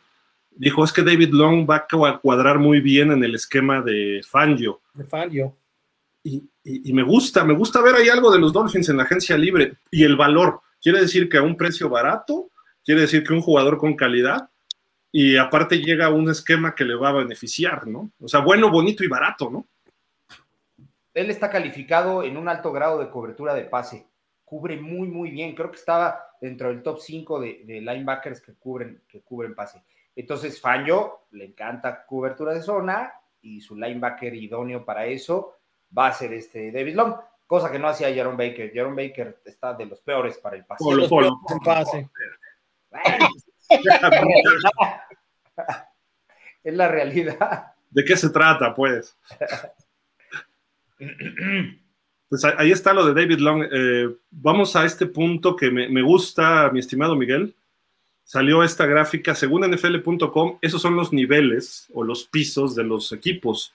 Ponen los cinco primeros, Kansas, Buffalo, Philly, Cincy y los Niners. Y había Miami ponen el segundo, con Minnesota, Dallas y los Chargers. ¿Cómo lo ves? O sea, ¿cree, tú, ¿tú sí los pones ahí? Por corazón, sí. Por corazón yo los pongo en el uno, ¿eh? No, bueno. al primero. Siendo realistas, Yo lo pondría en el tercer piso. ¿Tercer piso? ¿Por qué? ¿Por qué? Porque pues eh, eh, no, no va a ser el, el mismo equipo del año pasado. El año pasado eh, la, la, la, defensiva exhibió muchas carencias, la ofensiva ni se diga, y este, pues ni de chiste estaríamos en el segundo piso, ¿no? O sea, tú dices que el año pasado Miami estaría en un cuarto o quinto. Sí, fácil, sí. Ok. Te fuiste ya muy duro con ellos también el año pasado, pero bueno. Pero es que, es que pasó todo, ¿no? O sea, todo lo que no debió haber pasado, la, la lesión de Tua, la, la, conmoción de Tua otra vez, este, los cero reportes de, de, de personas lastimadas o lesionadas, y este, pues estábamos parchando al equipo. No, y además, ¿sabes qué, Miguel? La marca, la marca final. Terminamos sí. 9-8. O sea, si, sí. si, te apegas a la marca, sí coincido contigo que iríamos al cuarto nivel, ¿eh? a la marca, sí. al tercero, el cuarto. Calificar por esta situación fortuita que se dio, bienvenida sea. Pero sí, sí, sí en cuanto al resultado final, a la marca, y, y, y al récord final, sí, sí nos vamos para el 3 o al 4. Sí. Pues ahí está. Toño, ¿tú qué, cómo los ves? ¿Lo, ¿Crees que esté bien en, ubicado en el 2? Pues mira, si esta está basada en lo que tenemos ahora en, en, el, en, en, el, papel, este, yo sí los dejo ahí en el 2, porque no estamos tan lejos. Okay. Pero si, estamos, si la basamos en lo que fue el año pasado, yo sí los pondría en, en la tercera. Porque sí estuvimos mejor que, que los Steelers. Sí. Este, estuvimos, creo que a la par de, de, los Jaguars, de Detroit. Los Ravens, pues estuvieron muy, con muchas carencias también, muchas lesiones. Pero yo sí los pondría en el, en el tercer, por ahí, en el tercer nivel. Ahí le ganamos a Pittsburgh, Baltimore y Detroit. Ya. Yeah. Jaguars llegó un más de playoff que nosotros. Claro. Seattle se quedó igual que nosotros y Gigantes eh, llegó una ronda más. Entonces, sí Miami debería estar al nivel de Gigantes y Jaguars, creo yo. Ahora, con lo que hubo de agencia libre, por eso es el brinco, yo creo, ¿no? Yo pienso que yo, es lo que te digo, con, con, el papel, con lo que hay de agencia libre, este, yo creo que por eso es el brinco. Con Ramsey y Long y todos estos muchachos, que Saubert y todos ellos, ¿no? Así es. Sí. Y los Jets están ahí en ese cuarto porque todavía no se oficializa lo de Aaron Rodgers, ¿no? Yo creo que si se oficializa, Exacto. los mandarían al segundo nivel. ¿Y si llega la mar a los Pats? No, bueno, también al segundo. O sea, toda la división está en el 1-2. Sí, sí, sí, sí, sí, sí. toda la división. Estaría es bien. lo decías hace rato, este, tres corebacks elites eh, eh, contra una defensa muy buena como la que en el papel tenemos, pero el único equipo que no tendría coreback elite seríamos nosotros. Exacto. Así de frío, así de frío es la, el análisis. Pues es que es la realidad. Sí, ¿Eh? no, es que Tua no ha demostrado más. No, pues sí, es que así se Tua no me, me, me, dolió esto, aquí. Sí. Aquí, aquí. Esa no está Fer, a él le hubiera dolido más. ¿Cómo? A Fer le hubiera dolido más. Ah, no, sí. Isra y Fer estarían ya desgarrándose. Hubieran sí, quedado no, sin playera como el, el, técnico de León o no sé qué, ¿no? Así ya. Se hubieran sí, desgarrado. No. Sí, sí, de acuerdo. Pues ahí están. Pues, interesante que nos pongan ahí, eso me da gusto. Y decíamos la semana pasada que nos está viendo de otra forma los expertos de la liga, los medios, ya empieza a cambiar la, la apreciación de Miami y eso es positivo. En cierto punto, yo a veces prefiero pasar un poco eh, desapercibido para llegar en calidad de sorpresa, ¿no? O sea, de que no te vean tan fuerte para que, no, no, para que no se preparen más, porque todos los equipos se preparan igual, pero que te minimicen para que sea un, eh, un incentivo más para decir voy hacia adelante, sobre todo para gente competitiva. O sea, ataquen a Tua, ataquen a McDaniel, ataquen a, a, a no, pues a ver si puedes. Si Boyer, que no era tan malo, imagínate que tú terminas en el 25 del ranking, entonces le picas la cresta a la gente que tiene casta y la saca, ¿no? Eso, eso es la NFL. Entonces, a ver, órale, vas, vas, vas, y, y que te minimicen para que tú te vayas creciendo. Yo no me conformo con un, ay, casi le ganamos a los Bills. No, no, no, no, no, no, no, no, no. Es que es eso. igual ese, estoy ese con- ejemplo, ese ejemplo que pones de minimizar fue lo que le hicieron a Doc Peterson y, y a Trevor Lawrence. Y casi estuvo a punto de ganarle a Kansas City por, por un error que cometió al, a- al final un linebacker, ¿eh? Pero la verdad es que ese es un claro ejemplo, los minimizaron y Trevor. Lawrence, de, de haber tenido un año de novato muy malito, este, y, y- y con un buen coach como, como Doc Peterson, llegaron hasta ahí y en una de esas andaban dando la campanada, ¿eh? Pero ese es un ejemplo de alguien que minimizaron y se sobrepuso. Y aguas con lo que viene, ¿eh? De los Jaguars. ¿eh? Este equipo va a seguir creciendo todavía. Sí, el que está feliz es este Dani, ¿no? El que luego Sí, no, ya nadie lo aguanta, por Dios. No, no, él está, pero en el- entre algodones en el cielo. Salió un dato, Miguel, interesantísimo. Mira, aquí está cómo hubieran sido los récords de la NFL si los partidos hubieran terminado a la mitad, al medio tiempo. Miami nada más hubiera ganado seis, hubiera perdido nueve y hubiera empatado dos. Así nos hubiera ido en la temporada. Ve, los, por ejemplo, los Eagles hubieran estado 13-3-1, o sea, es un equipo que dominó de principio a fin prácticamente. Su, su marca fue de 13-4, creo, ¿no? Eh, Ravens B iba ganando muchos partidos, incluyendo el nuestro, ¿no? 12-4-1 y terminó media tabla arribita como nosotros.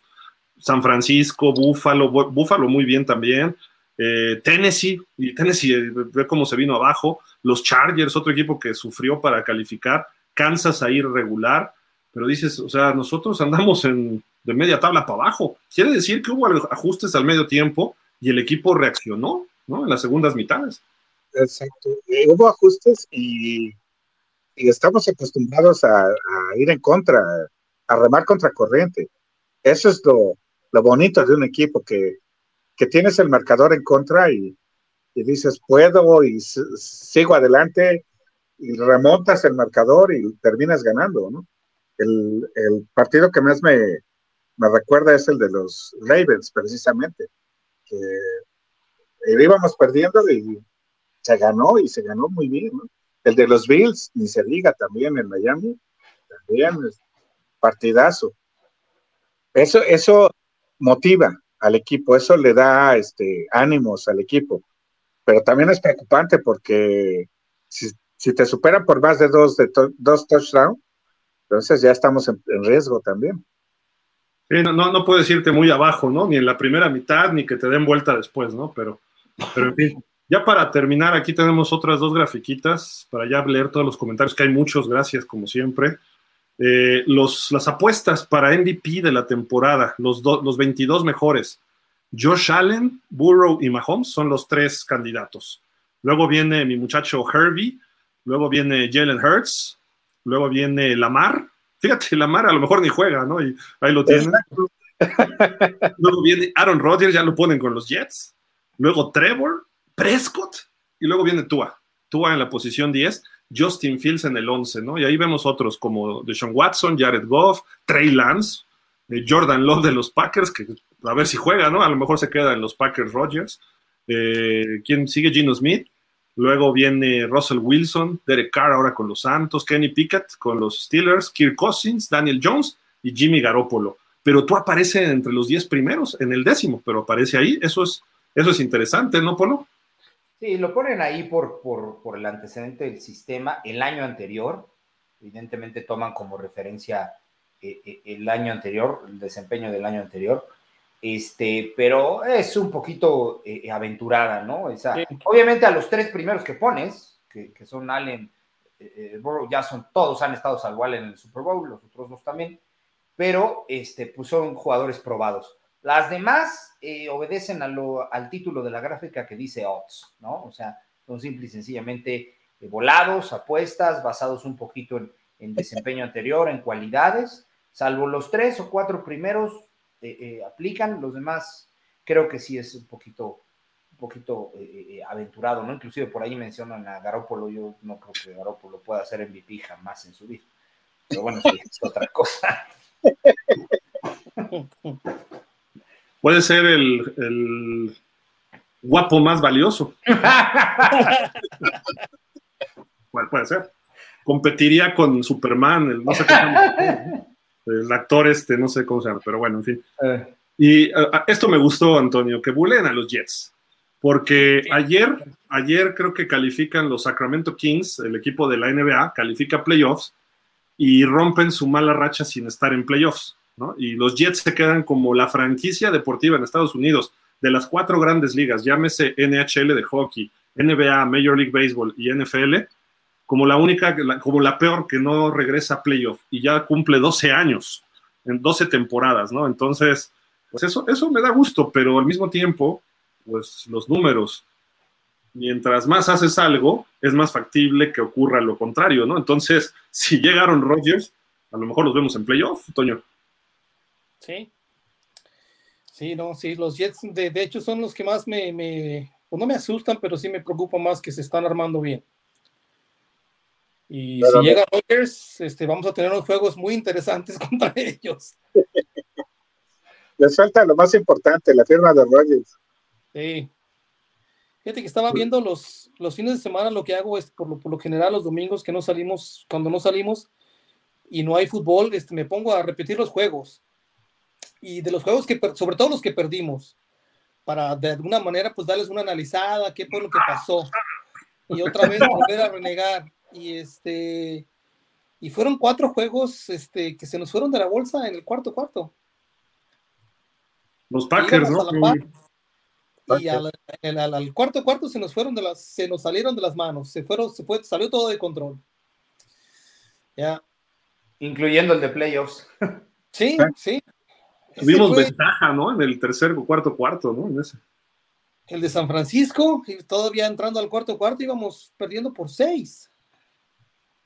Este, el de Minnesota. El, el primero que de Minnesota, claro el que, el que íbamos, este, el de Búfalo, en Búfalo, en temporada regular, sí. íbamos arriba por siete puntos en el cuarto cuarto.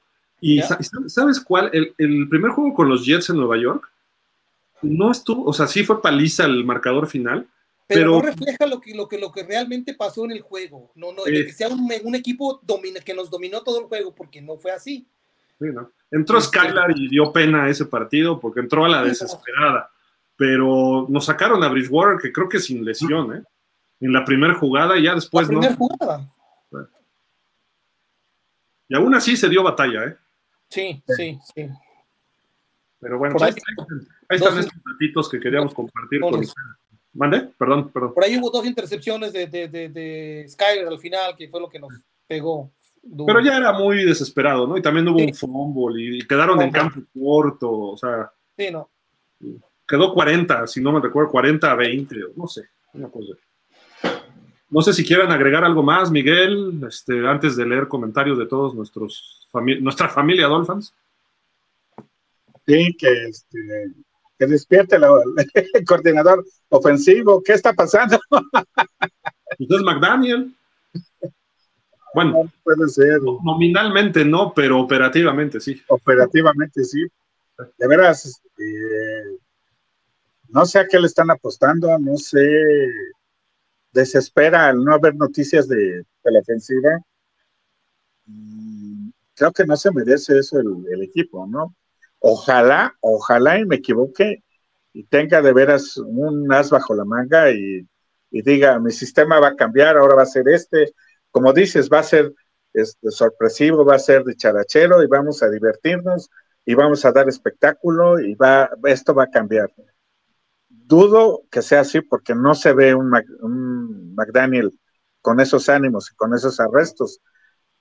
Pero sí es preocupante que, que no se ve, oigan noticias de la ofensiva, ¿no? Yo creo que se van a dar después del draft. Uh -huh. Yo creo que después del draft, depende de cómo, cómo se dé el draft, yo creo que se van a empezar a dar este, contrataciones, trades, cosas así. Ojalá. Están y no descartemos, no descartemos que en, en, el draft se puede, Grill, se puede aventar ahí alguna, alguna negociación. ¿Alguna ¿eh? negociación? Uh -huh. Que nos ha sorprendido varias veces, ¿no? Con sí, sí, claro. Negociaciones de último momento, ¿no? Uh -huh. Así trajo en el draft a Josh, Ross, Josh Rosen sí. en algún momento, ¿no? Nos sorprendió, pero no ya al jugar, ¿no? Y, y, y, que creo que ahí fue culpa de Flores y su sistema, ¿eh? No, no digo que sea un gran coreback, yo creo que sí tiene talento y es muy inteligente, pero eh, le dio un juego contra Dallas a Josh Rosen que Dallas nos ganó fácil, pero bueno, el marcador es de esos juegos que dices, era más cerrado y le tiraron pases de las manos, pases largos. Eh, creo que nos lesionaron un receptor en una jugada que se manchó un defensivo de los Cowboys. La verdad, hay que, hay que decirlo así. Eh, el partido estaba muy cerrado, por ahí viene una intercepción en zona roja, un fumble, ¿no? Creo que pasó al final del segundo cuarto. Cowboys era mejor equipo en ese momento, sin duda, pero a la semana siguiente juega contra Washington, todavía eran Redskins, y sí le fue muy mal a Rosen. Y lo manda a la banca y casi saca el partido Fitzpatrick, por una tontería de Fitzpatrick y tontería de, Flores, que manda un pase, eh, eh, en lugar de ir el empate con un punto extra, se la juegan en la conversión y manda un pase screen, ¿no? Que los Redskins ya estaban encima de los receptores, ¿no? O sea, digo, bueno, en fin, cada quien. Pero perdimos ahí por un puntito y ya no volvió a jugar Rosen en toda la temporada y se fue con Fitzpatrick y ganamos cinco de los últimos nueve y creo que nos robaron un juego con Jets. Se pudieron haber ganado más, es a lo que voy, ¿no? Con Fitzpatrick. Y fue cuando explotó con Gesicki, con Parker, etcétera, ¿no? Pero creo que Rosen pudiera haber, o sea, creo que ese chavo le faltaron oportunidades, o sea, tiempo, o, que un coach que lo llevara de la mano. A lo mejor no exponerlo al 100% como lo hizo Arizona o como lo hizo Miami, que eran equipos malos cuando él estuvo ahí si lo vas llevando, a lo mejor hubiera sido otra cosa, ¿no? Ya creo que ahorita está fuera del NFL, no lo sé. A mí me agradaba cómo jugaba, pero pues a lo tampoco UCLA es que ofrezca los mejores corebacks en la NFL, ¿no? Pasó por ahí Troy Aikman, pero en realidad se formó en Oklahoma, ¿no? Sí, claro. Pero bueno, vámonos ya a leer comentarios, porque si no, nuestros amigos van a decir, ustedes nada más están cotorreando, no leen nuestros comentarios, etcétera, ¿no? Pero, no, pero sí hay muchos, muchas gracias. Y gracias por estar acá con nosotros, como siempre. Buen rating para ser martes de Semana Santa, excelente rating, estamos casi igual que todos los martes. Dice Raval, buenas noches a todo el panel, pues esperando a ver si algún gordo de línea pudiera aparecer en el off-season, pero por lo que se ve van a ir al draft a buscar algo. Ahí, ahí les hablan este Toño y Miguel. Sí, ¿no? Iñaki Casanova dice, buenas noches, tío Dolphin. Ídolo, crack, figura, máquina. Ah, por Dios, ya, gracias. Ya, hasta me ruboricé. no, gracias, saludos, Iñaki. Rafa Rangel, saludos al panel, a la gran familia Dolphin. Dice por acá Mauro Alejandro Monroy. Ay, perdón. Dice, muy buena noche a todos los Dolphins, a 23 semanas y 5 días de la patada inicial. No, bueno. Tiene el contador. siempre nos va dando la relación. Armando J. Murphy dice: Buenas noches, espero me equivoque, pero creo que vamos a extrañar a Gesicki. ¿Qué opciones hay en el draft como Titan? Se dice que hay buenas alas cerradas. Habías mencionado uno de Alabama, ¿era? ¿O de dónde era? ¿De Polo? Dijiste tú uno, ¿no? No me acuerdo. Oye. Este, ahorita ahorita te digo. Pero sí, sí, sí, dicen que ven dos, tres alas cerradas buenos. La verdad no he analizado a fondo. Buenos. Yo no he analizado mucho esa posición, ¿eh? soy sincero. Eso es uno de esos drafts que hay tiene mucho talento en el... y surtido, ¿no? Casi en todas las posiciones. Pues mira, PFF pone a uno de Utah en primer lugar. Okay. En segundo lugar pone a uno de Notre Dame, uh, Pro Football Focus. Este, y pues para no variar y perder la costumbre, en tercer lugar a un ala cerrada de Iowa. ¿Te digo? Sí, no, no, todos los años hay alguien ahí de Iowa. Y todos lucen, qué bárbaro. Todos lucen. Oregon State eh, eh, a, otro, a otro jugador. Y por último, uno de Michigan. Son los siete principales, pero el, el principal es el de Utah, que se llama Dalton Kincaid y eh, seguido de Michael Mayer, de, que hasta tiene nombre, mira, de, película de terror, Michael Mayer de Notre Dame y, Sam Laporta de Iowa. Oye, Michael Mayer no es el actor este que hizo... Sí, creo que es Viernes 3. sí, pero, también hay otro de que hace películas disque simpáticas. Ah, oh, tipo James Bond. Ajá, el agente James Bond, que tenía su mini ¿no? Ándale. No me acuerdo cómo se llama esa película. Ahorita. Se, apellida Myers también, pero no. Myers, en, plural, sí. Mike Myers. Mike Myers. Dice, Smitey no es el único Titan que tenemos. Está Tanner Conner y Eric Sobert. Mm. Sí, pero están con el cabo todavía muy verde. Es más como el último, ¿no? De la lista y equipos especiales, creo yo, ¿no? Él. Dice Mauro Alejandro Monroy, creo que se trabó o es mi celular. Yo creo que es tu celular, Mauro, porque si andamos bien acá, ¿no?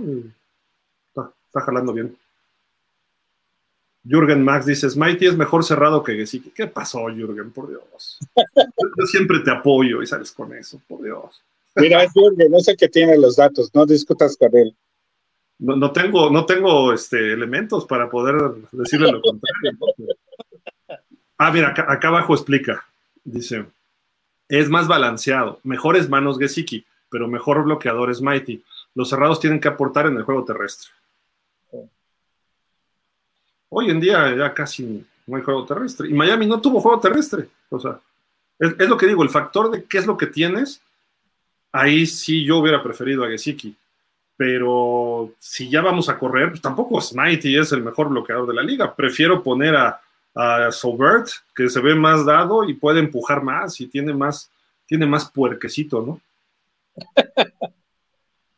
Dice Mauro Alejandro, que Siki no era del gusto del coach. Esperemos que en el draft encuentren a alguien mejor que Smitey. Ahí ya están las opciones que dijo ahorita Polo. Refugio García, buenas noches, Dolphins Hill, Polo, Miguel y todos los Dolphins. Igual, Francisco Javier Roldán, buenas noches, Dolphins. Dice, para mí Gesicki es mucho más jugador que Smithy. Son diferentes, es lo que yo pienso. Sí. Diferentes cualidades y pues Gesicki no se adaptó y costaba más caro. Es la diferencia. Y, y te va a producir más en estadísticas ofensivas de Gesicki, pero a sí, lo mejor ¿no? es más eficiente para el sistema Ay. Smithy, ¿no? aunque me duela decirlo. Sí. Este es un jugador. a partir de este año, soy de los Pats. Es de esos jugadores que te duele verlos ir, como, como, como, como Jarvis Dadney, pero este duele más porque se fue a los Pats. Sí, no. No, no. no, sé qué me duele más. No, no, sí, me dolió más Jason Taylor a los Jets. Me dolió más. Sí, pero no. después regresó, después regresó. No, no, pero haber hecho eso, o sea, ya. Sí. Es como si tu esposa se va con tu peor enemigo y regresa al año siguiente. No. Sí, sí fue sacrilegio. Yo, yo, yo, ni lo meto al Hall of Fame, lo mato al Hall, lo meto al Hall of, Hall of Shame. Hall of Shame. Todavía Zach Thomas ya se retiró en Dallas y intentó en Kansas, pero ya era lo último, ¿no? Pero, pero, o sea, Dallas es la otra conferencia. Él es de Texas, lo entiendes, pero Jason Taylor, ¿qué tenía que hacer en los Jets, caray? O sea, no, y, no le, y no jugó tan mal, que es lo peor. Pero fíjate que yo pienso que estaba enojado por, por lo como lo trató Jeff Ireland cuando se fue, cuando no lo quiso recontratar, ni extenderle el contrato. Pienso yo que por ahí fue también el, el asunto. Pues que se desquite con su cuñado, que era Zach Thomas, o sea. Pero pues, no, no con los fans. No, no. Rodolfo Martínez dice, buenas noches, Dolphins. Dejando mi like, saludos. Gracias, Rodolfo, igual, saludos. Mauro Alejandro Monroy, después del draft y la agencia libre, ¿en qué orden pondrían a la AFC este según su posibilidad de playoff? ¿Quién empieza? Después del draft. Dale, Miguel, dale. ¿Qué orden podrían la AFC este según su posibilidad de playoff? Uh, yo fácil en, en segundo lugar. Tienes a los Bills, tienes a los Jets, si se está, si se firma Aaron Rodgers, y pues obviamente a los delfines, ¿no? ¿Delfines en tres? ¿Eh? ¿Delfines en tres? Sí. Ahorita, hasta no ver que. Sí, si llega Rodgers a los Jets. Exactamente. Si no, lo pondría en segundo lugar. ¿Estás de acuerdo, Polo? No. Ah, bueno, dependiendo. Sí, si llega, si llega Aaron Rodgers a los Jets y se da esta situación de, de en, una, en un mundo de la dimensión desconocida que Lamar Jackson llegue a los Pats, eh, nos pondría yo en cuarto lugar. ¿A los delfines? Sí, claro, sí, sin duda. Eh, pondría eh, a este, eh, a los Bills, posteriormente a Aaron Rodgers, luego pondría a los Pats, o bueno, a los Jets, luego a los Pats y a nosotros en cuarto lugar. Iniciando la temporada, ¿eh? Hablo del inicio. A ver, ojo. No del resultado final. Sí, sí. Aquí abajo tenemos a Miguel, que ya le va a los Jets con Rodgers. No, no, no, no, no. Acá a la izquierda tenemos al señor que le va a los Pats con Lamar Jackson. Abajo abajo vamos a tener a Josh Allen y los Bills, ¿verdad, Toño? No, no, para nada. Para nada. Nunca en la vida voy a poner a nadie arriba de los Dolphins. Eso, eso. ¿Cómo, cómo ves las posibilidades de los equipos Yo ahí? pienso que, que, que yo no sé por qué le tenemos mucho miedo a Aaron Rodgers. eh, Cuando llegó Brett Favre a, a- a los Jets, los sacamos de, de playoffs, no nos, no nos asustó, no nos hizo nada. Traíamos una muy buena defensa en ese entonces. Traíamos a Chad Pennington como quarterback, que tampoco era así como que muy, dura, muy duradero, pero nos dio un buen juego. ¿Cierto? Y pues a mí no, no creas que me asusta mucho Aaron Rodgers. No creo que soy de, no soy de la idea de los que, uy, Aaron Rodgers va a hacernos pedazos. No, no creo que trae tanto para tirarle, no trae a muchos, no tienen a, receptores del talento que tenemos nosotros. Y la defensa, pues traen una buena, una, un buen backfield, se, se, se, se mantuvo la de ellos, pero creo que la de nosotros también está este, fuerte y se va a estar más fuerte, yo pienso, con la llegada de Vic Fangio. Y van a ser juegos interesantes. No lo, no lo, no, lo- no lo, no lo, no lo descarto, pero, pero así como para ponernos en el cuarto, no. Lamar Jackson ya jugamos contra él y le regresamos en un juego. Si llega a los Pats, pues ¿por qué me van a asustar? Si me entiendes, Jim Harbaugh ya ganó un Super Bowl también. Y, y es buen coach. Bill Belichick, yo pienso que es un ya va de bajadita. Ya lo, ya lo, ya lo, ya les le, le- le agarraron su sistema hace mucho tiempo. Y desde que se le fue Tom Brady, pues ya no, no los Pats no han sido relevantes para nada. Entonces, Entonces, ¿cuál, cuál queda tu yo- ranking para previo a yo, la yo pongo, yo me pongo en el 1 y en el 2. Miami Bills ahí peleando? Miami Bills. Yo pienso que por ahí va a estar el asunto. Ya, ya, ya aprendimos, ya tuvimos una experiencia con, con McDaniel, como, como yo pienso que, que, que aprendió de lo bueno y de lo malo, y pienso que este año va a ser diferente. Sí, sí, sí, aquí dice después del draft. Después del draft, pues no sabemos qué va a pasar, ¿no? Sí, Pero ahorita, digo, de todas maneras, el draft no te cambia mucho, salvo que se lleven un, cuatro picks, un ¿me jugador de impacto, ¿no? de segunda y tercera ronda, y creo que el otro, el, el último es de, de séptima. Entonces, pues no. Yo, yo, yo pondría Miami ya peleándole a los Bills. O sea, yo creo que le podemos dar la vuelta este año, de acuerdo a lo que se ha visto hasta ahorita. Otro año sin Brian Dable para Josh Allen puede ser, si Ken Dorsey no levanta, puede tener problemas. Eh, su defensiva perdió a Tremaine Edmonds. Matt Milano es muy bueno, pero hay que ver. Von Miller ya está viejo. En fin, creo que tiene, regresa el cuate que quería venir a jugar con nosotros, un safety, pero se queda ahí, pero tampoco ya. ¿Cómo? oye, Boyer. Y creo que no están tan de miedo ya los Bills. No, es un buen equipo, pero no es el- la potencia. Y tampoco va a estar su coordinador este, defensivo, Leslie Frazier. Pidió un año sabático. Entonces van a estar como que sin cabezas. Creo que este es el año que se le puede ganar la división. Y eso siendo positivo, creo que Miami pudiera ser. Pero obviamente me quedo con Miguesiki de los Pats de toda la vida. No, no, no, no. Creo, creo que Miami es el segundo.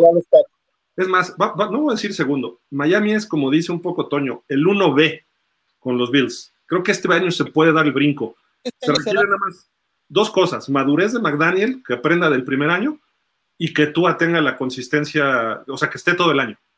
No digo que nos va a llevar al Super Bowl, pero si está consistente, gana el 80% de sus juegos. Eso te, te da 13 ganados en una temporada, 12. Y eso sería suficiente para pegarle a los Bills. Entonces, creo que sí se puede, creo que sí se puede, pero a lo mejor estoy pidiendo milagros, ¿no? Pero- Te creeré, te creeré.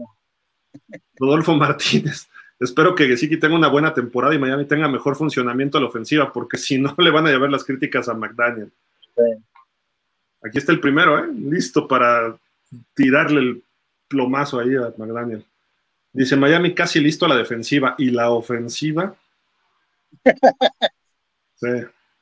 Y la ofensiva, pa, la ofensiva no está tan mal. Lo único que tenemos es la, la línea que ya no está tan, tan, tan eficiente. No Correcto. está mala, no es de las peores, pero no es la mejor.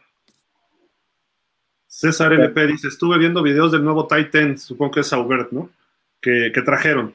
Y la verdad se ve muy bien. Tal vez no hará atrapadas a una mano, pero tiene manos seguras y es muy buen bloqueador. ¿Sí? Fue, fue un buen, una buena contratación en la agencia libre. Sonia Lema, un error llamar a Gesicki Titan, bloquea más mi abuelita en silla de ruedas que él. Gesicki es un receptor slot grandulón, pero que nos dejó tirados en jugadas clave contra San Francisco y Buffalo. ¿Sabes qué, Sonia? Peor creo que fue contra los Jets, porque por él lesionan a Bridgewater. Sí. Creo, creo que fue lo peor. Y alguna carrera por ahí que no bloqueó, pero eh, lo, lo peor es que él pudo haber evitado ese safety, o bueno, sí fue safety, ¿no? Además, terminó siendo safety, que provoca que salga lesionado Bridgewater. Pero fuera de eso, dices, ah, yo prefiero a alguien que te atrapa pases, ¿no? Sí.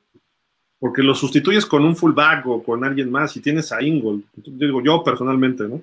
Y sí estoy de acuerdo, a lo mejor no es un tight end como Kittle o Kelsey, o como era Gronk, pero pues, lo pones de un... Y es, y es lo que él quería, hacer esa transición a receptor y ganar además más, pero pues nunca se le dio.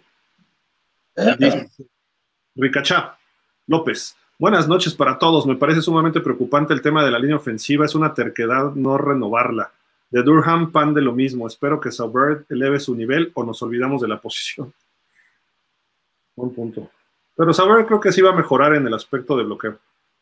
Jesús Rubén Cuadrilla. Jesús Gerardo Rubén Cuadrilla. Dice, ya Gil, nuestro coreback de papel no. o sea, hemos dicho mil veces, con Tua se puede lograr cosas, pero tiene que cuadrar todo lo demás.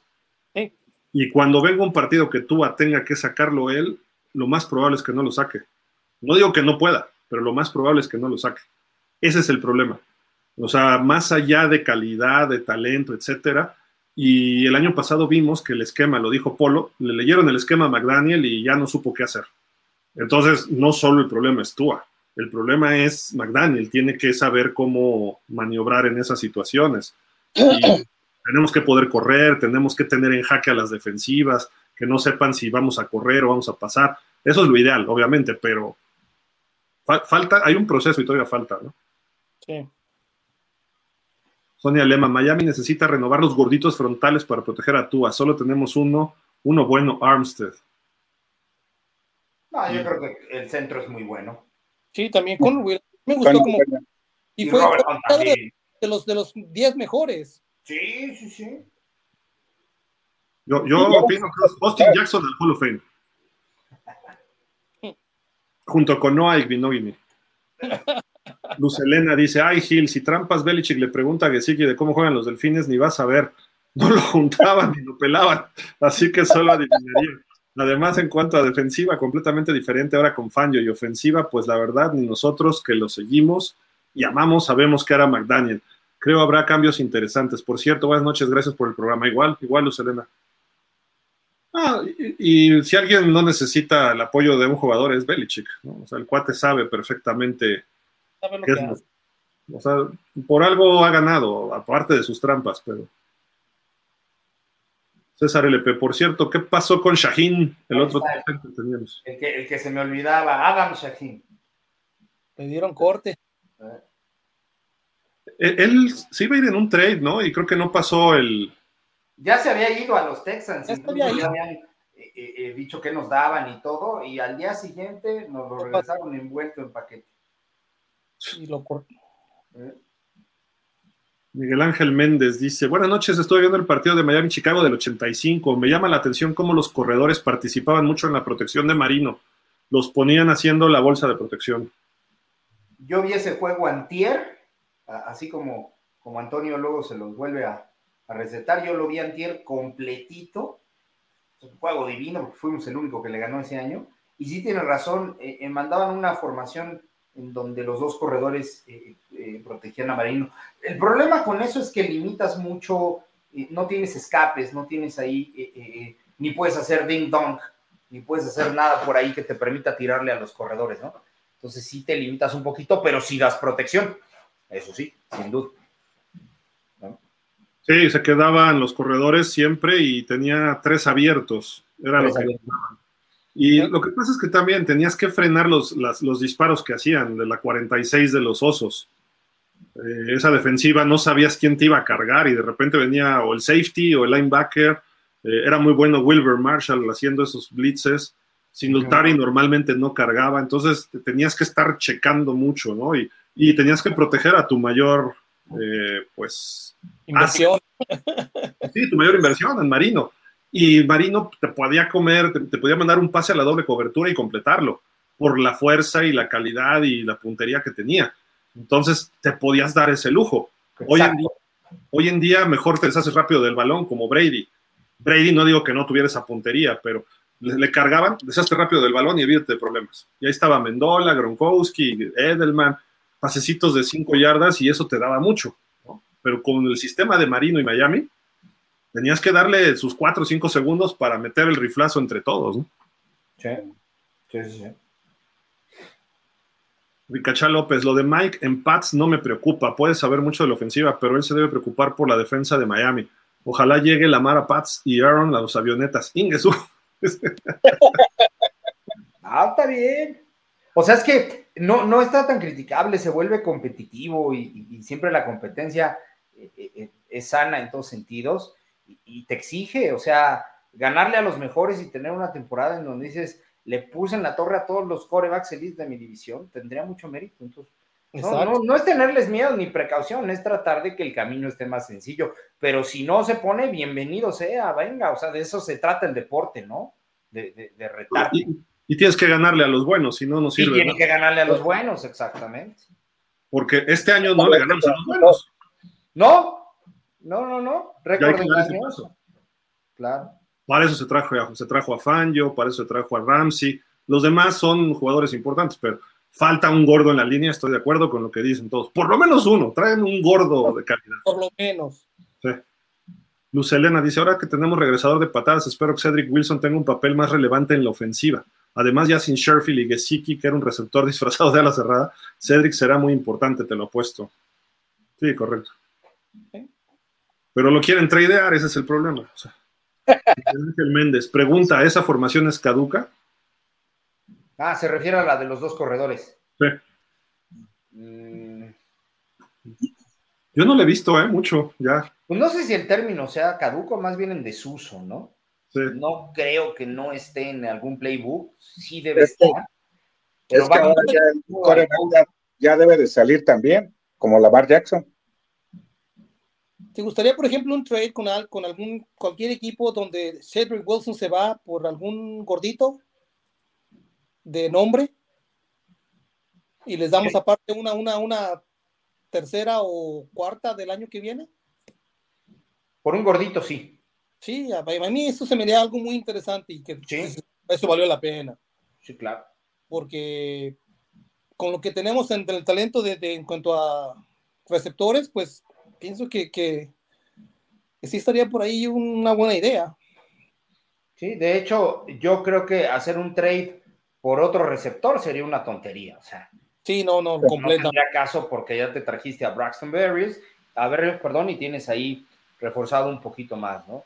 Y, si, y, traer, y hacer un trade por un defensivo, pues también sería incongruente, ¿no? Sí. Eh, eh, no tendría caso. Entonces, sí tendría que ser por, por un gordito, o sea, es lo, lo, idóneo, o por... El de Cincy, el tackle de Cincy, que ah, quiere salir. Sí, sí. Te ¿no? queda libre, ¿no? Sí. Pues se quiere salir, ¿no? Ahora con la llegada de Orlando Brown. Sí, sí, sí, sí. Ahí está, ahí está, ya, cantada. Ya está. Ya. Apenas preocupamos. Greer, me dijo Ross que lo hagas.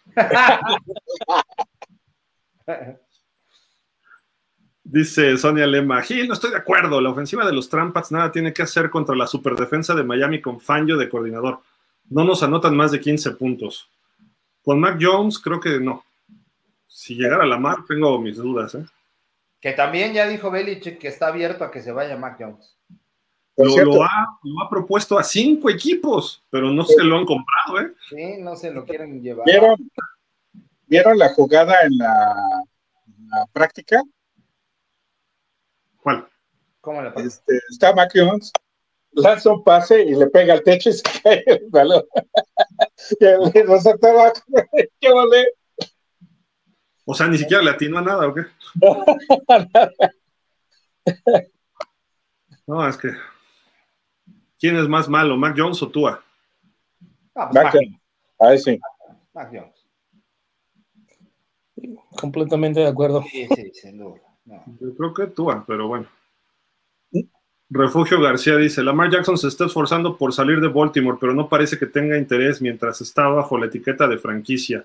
puede que tenga que esperar o salga o que, a que salga draft en la clase del 23. Creo que por ahí puede ser, ¿eh? Creo que va a tener que jugar con los Ravens este año, ¿eh? Lamar. Y así como es Lamar, yo creo que no va a jugar. Se va a lastimar, vas a ver. Yo creo que a lo mejor ni quiere jugar, ¿eh? O sea, va a decir, no juego en la temporada, me siento. O sea. Pero eso no le favorecería, Gil. Sus pero pues ya está en plan de rinche. Exacto. Pues Dice Sonia Lema, la bolsa de protección de Tua sigue siendo para mí nuestro talón de Aquiles. Todo lo demás es de élite. Correcto. Dice Luzalena, a Cedric lo deben mantener, lo que se puede obtener a cambio no vale la pena y él nos puede dar cosas importantes. Yo veo a Waddle y a Gil más para rutas largas, aunque Gil dice que no las llega. Eh, la temporada pasada, aunque se detuvieron y los lo que quieras, fueron varios. Y además, integrando a Wilson será muy interesante. Sí, no, de acuerdo. Hay que saber cómo usarlos, ¿no? O sea, no nada más es corre. Y a veces hay trayectorias que se llaman drag, porque alguien arrastra a los demás, o es el trailer, como un trailer, que van arrastrando y las otras trayectorias son cortas y los otros limpian el campo. Y hay jugadores de sacrificio, ¿no? Hay jugadores que no te corren más que dos trayectorias, la larga y un stop o una escuadra y párale de contar. Entonces eso te limpia el campo para otros lados y están de sacrificio. Lo ve el coreback, está descubierto y la lanza. Estoy hablando de un Devante Parker, por ejemplo, que no tenía mucha, su árbol de trayectorias era muy limitado.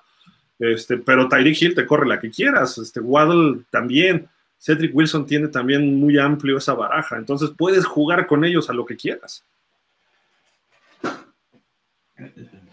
Elena, mi preocupación sigue siendo la línea ofensiva. Si no se refuerza esa línea, de nada sirve lo demás que se haga. La verdad, muchas lesiones se deben a que la línea ofensiva no aguantaba nada. Correcto. Marco, Mauro Alejandro, perdón, Monroy. Recordemos que a Tyreek le pagan por ser receptor abierto, no por pensar y opinar. ok. Jesús Gerardo Rubén Cuadrilla dice: No, Chita, no necesita protagonismo. Él sabe que Miami es estrella, es el único, es el único. Ni tú tienes esa figura de estrella, el único es el Chita. Ricacha López, Miguel Ángel, ¿de verdad crees que tú o el que esté puede dejar puede dejar de enviarle pases a Hill? Estamos cuestionando a un tipo que en Kansas City y Miami da el 100% o más. No, definitivamente no, no puedes dejar de enviarle pases, pero también te apagaron la luz. No, sí. pero también tienes que usar diferentes armas, ¿no? Este, si ya tienes la, la marca jalada, como tú dices, atraes a los, a los defensivos, tienes el campo corto para lanzar y, ahí se me hacía muy bueno este, de ¿no? Ya se fue, pues qué bueno. Es tan bueno este cuate como Gesicki, adelante, vamos a ver qué tal responde, ¿no? De acuerdo. Dice Refugio García, con los problemas de durabilidad de Tua, Skylar Thompson es una buena apuesta para hacer el equipo, a menos que sea horrible en el campo de entrenamiento y surja una mejor opción. Barry, ¿será Barry Jackson? Creo que sí, ¿no? Dice Ricacha López, Toño López, no le toques ese Vals Gil que se nos va a despeinar. Dejen en paz a mi Tua. no, no, por Dios, por Dios. Sonia Lema dice, Berrios será el Wes Welker que dejamos ir y luego nos mató jugando para los Trampats. Berrios es nuestro caballo negro, van a ver. Ojalá. Rodolfo Martínez, pues ya que sí que ya está fuera, trabajar con lo que se tiene. Ricacha López, ¿qué pasó, Gil? Ya echando reversa. Ahora ya no es tú a quien no puede llegar al Super Bowl, ahora es por Harry Potter McDaniel. Todavía le falta a McDaniel madurar como coach. No, no es un coach de fútbol. O sea, suena tonto lo que estoy diciendo porque es un head coach de fútbol americano, pero me refiero, no es gente de fútbol americano como tal. Eh, no, no es, es más bien un nerd del fútbol americano, no es alguien que se forjó en el fútbol americano, ha aprendido de otros nerds como Mike y Kyle Shanahan.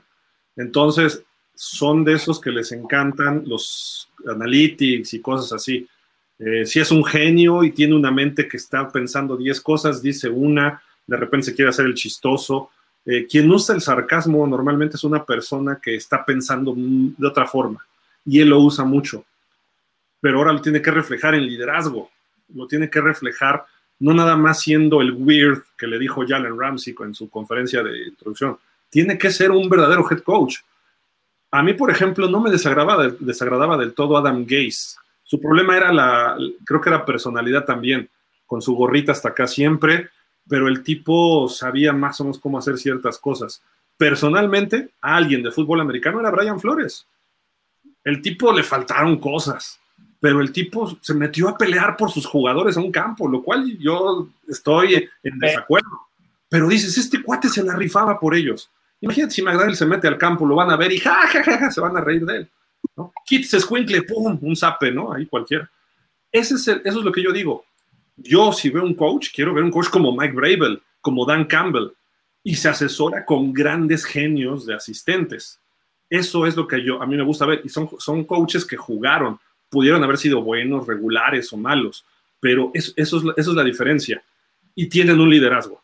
Son cuates que, con la pura presencia, y lo he dicho, las, las conferencias de McDaniel es hacerse el bufoncito. Cuando llegó Big Fangio, Big Fangio, la postura, se puso así y todo serio y contestando y diciendo, y gracias Mike por hacerme la introducción. O sea, tú estás para servirme y es el head coach. Y llega Jalen Ramsey en su conferencia, sí, es un weirdo. O sea, todo el mundo lo menosprecia. Yo no quiero que a tu head coach lo menosprecien. Pueden menospreciar al centro, al tackle, a quien tú quieras, pero no al head coach. El head coach todo el mundo tiene que verlo cuando entra y todo el mundo se queda callado. Como cuando entra Belichick o como cuando entra Andy Reid Andy Reid cotorrea con sus jugadores, pero cuando entra Andy Reid y les dice algo, todo el mundo escucha. Y estás hablando de un Patrick Mahomes o en su momento de Terrell Owens. Terrell Owens se le puso loco, ahí te ves, adiós, se acabó, con esa decisión. No sé, McDaniel, si tenga esas decisiones. Ahí, es, eso es lo que yo veo que le falta a McDaniel. Esperemos que Harry Potter, como dices, Ricacha, pueda hacer con su varita mágica el, este, Spectro Patronum y congele a todos los, los este, de la división, a los corebacks de la división, y que traigan a Lamar y traigan a Rogers y pongan a Allen sano, órale, todos, échenoslos. Es que mira, es un coach de, de, la nueva ola, de la nueva generación, de ejecución, es un coach de ejecución. No trae la esencia del fútbol, no trae el espíritu del fútbol, ¿ok? No trae toda esa situación de motivación, de frases distintivas, en donde aliente al equipo, en donde lo haga hacer eh, salir adelante, etcétera. Es un coach de ejecución. Esto que dijiste de los analytics eh, eh, es un poquito, no es tan difícil de comprender, pero lo que hacen es que tienen estadísticas.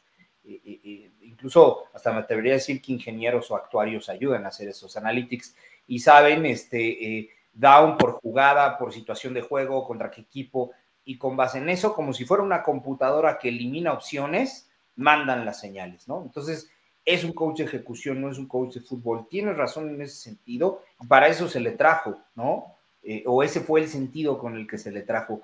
Y creo que ahí Fangio viene a aportar esa parte de fútbol. Eh, eh, que como buen coordinador defensivo, la defensiva siempre se caracteriza por, por ser la unidad agresiva, ¿no? Entonces, creo que ahí esa parte del fútbol la puede dar Fangio. Y, y como lo he dicho otras ocasiones, si la fórmula funciona, no me importa que sea un nerdo, yo quiero ganar. El problema es que funcione esta fórmula, ¿no? No es una fórmula comprobada de ganar. no, no lo es, no lo es. Entonces, eso es lo que hay que, hay que ver, ¿no? Yo critico mucho a Jimmy Johnson, pero él se pasaba de, de, ser gente de fútbol, ¿no? Él desafiaba a Dan Marino y yo, no, vamos a correr el balón, me vale gorro que tengas el mejor brazo en la historia, vamos a correr el balón porque lo digo yo, y Marino tuvo que hacerlo, ¿no? Y, eso se lo respeto a Jimmy Johnson, ¿no? Este, no era un genio del partido, era un líder porque lo seguían todos y ponía, el triunfo que tuvo en Dallas tenía excelentes coordinadores, pero tú escuchas los NFL Films y las frases que él dejaba eran trascendentes como las de Al Davis o como las de Marty Schottenheimer. A mi gusto era un gran head coach Schottenheimer, pero le faltó siempre ese pelito extra, ¿no? Eh. Eh, otro Bill Cower. Si a mí me dices, ¿quieres un coach? Quiero a Bill Cower. En joven, ya ahorita no. O, Brian Billick. Brian Billick, cuando lleva a los Ravens al Super Bowl, empieza a platicar en sus conferencias y normalmente tú vas a una conferencia y hay en un Super Bowl hay 20, 50 reporteros. Entonces estás escuchando, ves allá al coach a lo lejos y bla, bla, bla, y que la jugada, y que llegamos, hicimos. Yo estaba sentado viéndolo y empecé a fijarme su forma de expresarse y a los que le preguntaba de repente decía, no le quitaba la vista al que le preguntó, tras, tras, y el reportero no le podía quitar la vista, tenía que estarlo viendo. Yo le hice una pregunta y te envuelve, te envuelve en su plática. Y eso era un reportero. Imagínate si eres su jugador lo que te diga te va a involucrar y además un jugador chavito de 22, 23 años te empieza a envolver y esto lo vas a hacer así, así, así, te genera confianza. Después lo pude entrevistar una vez para el periódico Record, que me pidieron que hicieran un análisis en un Super Bowl. Eh, un coach de cada jugador del titular de la ofensiva fue el Super Bowl 45, el de Green Bay contra Pittsburgh, y lo empecé a entrevistar y estaba él analizando la ofensiva de, creo que era Pittsburgh, y empezó Rotlisberger y ta, ta, ta. Y le dije, a ver, el ala cerrada, tú que fuiste a la cerrada, coach, que no sé qué, tú me conoces y también me empezó a involucrar, o sea, te lo juro, estábamos en el estadio ese legodomo de Jerry Jones y parecía que estábamos él y yo sentados aquí en la sala, ¿no? Así. Todo lo demás no existía, te involucraba y le ponías tanta atención que estabas escuchándolo así. Eso es un líder, un verdadero líder. Sí, un amante, un apasionado del fútbol. Y, y no lo es. Sí, ya. Gracias por resumir lo que dije en cinco minutos. O sea, el, el, tweet lo dijo. no se sepa caracteres. O sea, deja el charro y un Gil. Francisco Javier Roldán dice: Te soy honesto, Gil, me encantaría que llegara Jackson a los Pats. Dice: Mi defensa entonces tendría que demostrar la grandeza de un gran equipo defensivo, como se espera esta temporada, jugar contra Rogers, Lamar Allen, que jugaran qué grandes juegos serán. Sí, sería, interesante, ¿no? Y, y yo creo que puede darles la pelea a quien sea. ¿eh? Sonia Lema, el que tiene que despertar este año es Xavier, demostrar que de verdad vale lo que le pagan. Nutriólogo Alejandro Gómez, ah, voy a ir contigo, este Alejandro. Hubieran traído a Heineke. Era buena opción, ¿eh? Sí. ¿En dónde paró Heineke? ¿En Atlanta? En Atlanta. En Atlanta. Le, va a ir bien ahí, ¿eh? Con el coach Star Tour Smith. Tony Alema, y recuerden la temporada que nos dará Nick Needham. Esperemos que regrese bien, ¿eh? De la lesión. Y también por ahí vi algo de que Kader Coho también fue de los picks más de mayor valor este año, ¿eh? Y además en compensación extra por desempeño, es de los jugadores que más lana va a recibir, porque pues ni siquiera fue reclutado. Entonces, hay unas compensaciones que da la liga y le va a tocar como, creo que más de su salario en pura compensación. Y súper bien merecido. Esos son los acuerdos a los que el sindicato le pelea siempre y, está súper bien, ¿eh? porque eh, el jugador que se desempeña bien se lo merece, la verdad.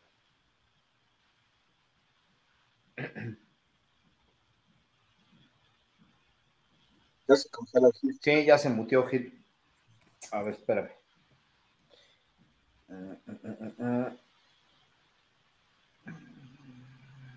Ok, no los voy a poner, pero los voy a leer con la en sentido. ¿Me, me ¿Estás? Ah, ¿Estoy? ¿Sí? Ya, ya, sí. Se me bloqueó un poquito todo, pero. Sí. Ok, seguimos, seguimos, ¿verdad? Sí, te quedaste en el de Sonia Lema, me parece. Ah, sí, Rodolfo Martínez dice que nos echen a Rogers y a la Mari, el que quieran. Miami va a tener una buena temporada. Eso es todo. Me sigue trabado esto. ¿Por qué no cambia? Bueno, saludo, entrar acá. Ya, ya cambió. Ya, por fin. ¡Ah! Ahora me pasé de clic. Dice Refugio García, en mock draft de segunda ronda en el pick 51 ponen Miami tomando al corredor de Alabama, Yamir Gibbs. ¿okay? Ya el que platicábamos hace rato. ¿Sí? De, hecho, por ahí leí, aquí, aquí tengo el link, déjenme ver, los, en el PIC 51, ¿quiénes han sido seleccionados los últimos años? En el 2022, el centro Cam Jurgens de Filadelfia. En el 21, tackle ofensivo de Washington, Sam Cosmi. Luego en el 20, corner de Dallas, Trevon Dix. Trevon Dix. En el 19, el receptor de Tennessee, que ahora está en los este, Eagles, AJ Brown. En el 18, Anthony Miller de Chicago, receptor, pues ahí sí como que no. 17 de Marcus Walker a la defensiva de Denver. 16, coreback de Jets, Christian Hackenberg, no, pues no. 15, a la defensiva Nate Orchard de Cleveland. Ego Ferguson, tackle defensivo el 14 de Chicago, no, pues no. O sea, dos jugadores buenos de 10, ¿no? Pero hay posibilidades de tomar un jugador titular, creo que sí. Y si es un corredor así como el de Bama, pues no, no estaría mal. Ah, otra vez. Ahí está. Cedric Wilson, dice Rodolfo Martínez. Otro jugador desperdiciado por el head coach. Esperemos que no. Mauro Alejandro Monroy, ¿cuál consideran ustedes que vaya a ser el primer principal factor que incida a los Miami Dolphins para asistir o no a los playoffs en esta temporada 23? La salud de tú. Pues sí. Sí. ¿Eh? Así como el tweet también lo resumió este. Miguel, la salud de Tua es el A factor. mí se me hace que tienen sueño y quieren darle velocidad a esto. ¿no? Porque la pregunta dice, no dice qué factor, dice principal factor, y sí, es el principal. Sí, sí. Si Tua hubiera jugado los. ¿Cuánto se perdió? ¿Cinco? Sí. Hubiera ganado tres. Tres de cinco, por lo menos, ¿eh? La, la estadística indica que hubiera ganado quizá cuatro. Y el de playoffs. En lugar de nueve, hubiéramos quedado con 13 ganados. Por eso su salud es indispensable. Ah, no, perdón, él ganó 8. Hubiéramos quedado con 12 ganados. Daniel Berry Sports. ¡Yo! ¿Qué ole? Mm. Javi, ¿qué ole? Te estábamos esperando para el programa, pero bueno. La defensa y que el equipo tenga marca de mínimo 7-9 ganados a finales de noviembre. Le está contestando, creo, ¿no? Refugio García, desde el CAP de los Miami Dolphins en el post. Postada Adam. de construcción. Ah, ah, ok, ok, ok. Ya, ya. De Adam Gaze, 2019, 67 millones de dólares, el número uno, más 2020, 39 millones de dólares, número 4, en 2021, 24 millones, número 18. Ok. Y sigue abajo. Acá dice 21, 24 millones, el 18, 2022, 18 millones, vein- número 27, 2023, 4 millones, número 30. Dice más, pero ya no sé si siga, pero bueno, si lo encontramos, seguimos.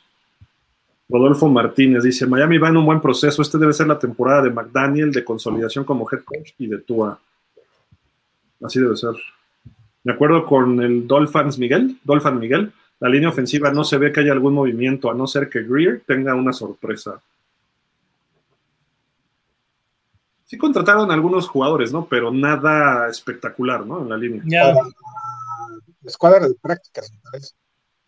No, pues nos trajimos uno de Jets, ¿no? Sí, Para Pero ya viejito. ¿no? Un viejito ahí. de- Dice una ofensiva de pasar y correr, Francisco Javier Roldán. Era la run and shoot, ¿no? La mar. Shoe. Con- entiendo que con la mar, ¿no? Sería eso. Mauro Alejandro Monroy, al escuchar las jugadas que podrían darse con la mar y siendo objetivos, ¿creen ustedes que Miami adquiera la mar? O mejor seguimos soñando. Es muy difícil, tienen que liberar mucho dinero en el cap. Creo que 35 tienen que liberar para poder ofrecer algo. Sí, pero además, ¿sabes qué? En ese, en ese fake news del tweet que puso hace rato Gil, eh, eh, digo, es, sabemos que es falso, pero la idea no es descabellada. Si tú das un contrato por muchos años, puedes extender la cantidad. ¿Ok? Sí, Y- claro. Y eso hace que no te pegue en el cap, por lo menos del primer año.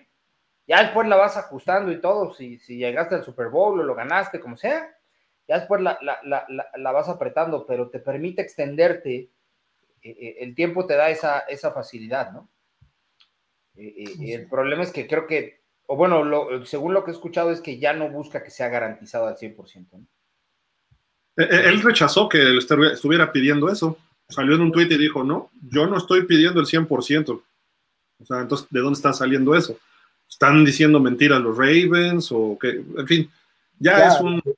La relación con los Ravens ya está dañada, ya. eh, ya es una pachanga ahí todo el, el rollo, ¿no? Pero ahorita yo creo que no se va a dar, ¿eh? Si se pudiera dar es después del draft. Sí. Si es que se da. Y yo no lo veo esta temporada, ¿eh? Por cómo está la situación de la mar, no tanto por los Dolphins. Si llegara a la mar, cambia de inmediato, ¿no? Pero la, la cuestión es, o sea, cambia de inmediato los Dolphins su ofensiva, pero el asunto es que no se va a dar este año.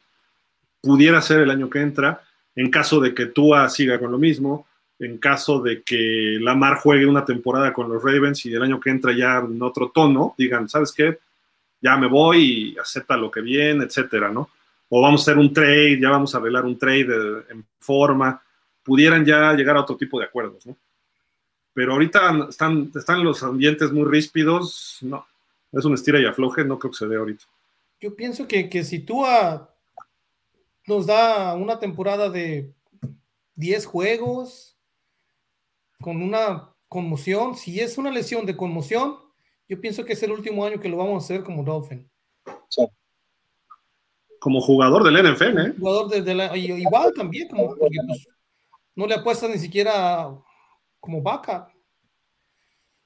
Pero sí, yo no. Sí, si se vuelve a lesionar. Yo pienso Adiós, que, ¿eh?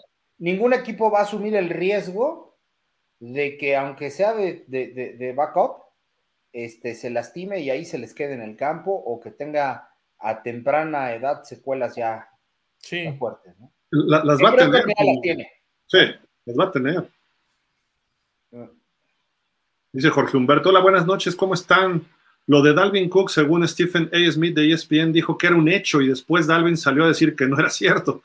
Y creo que lo que hacen algunos medios es desinformar.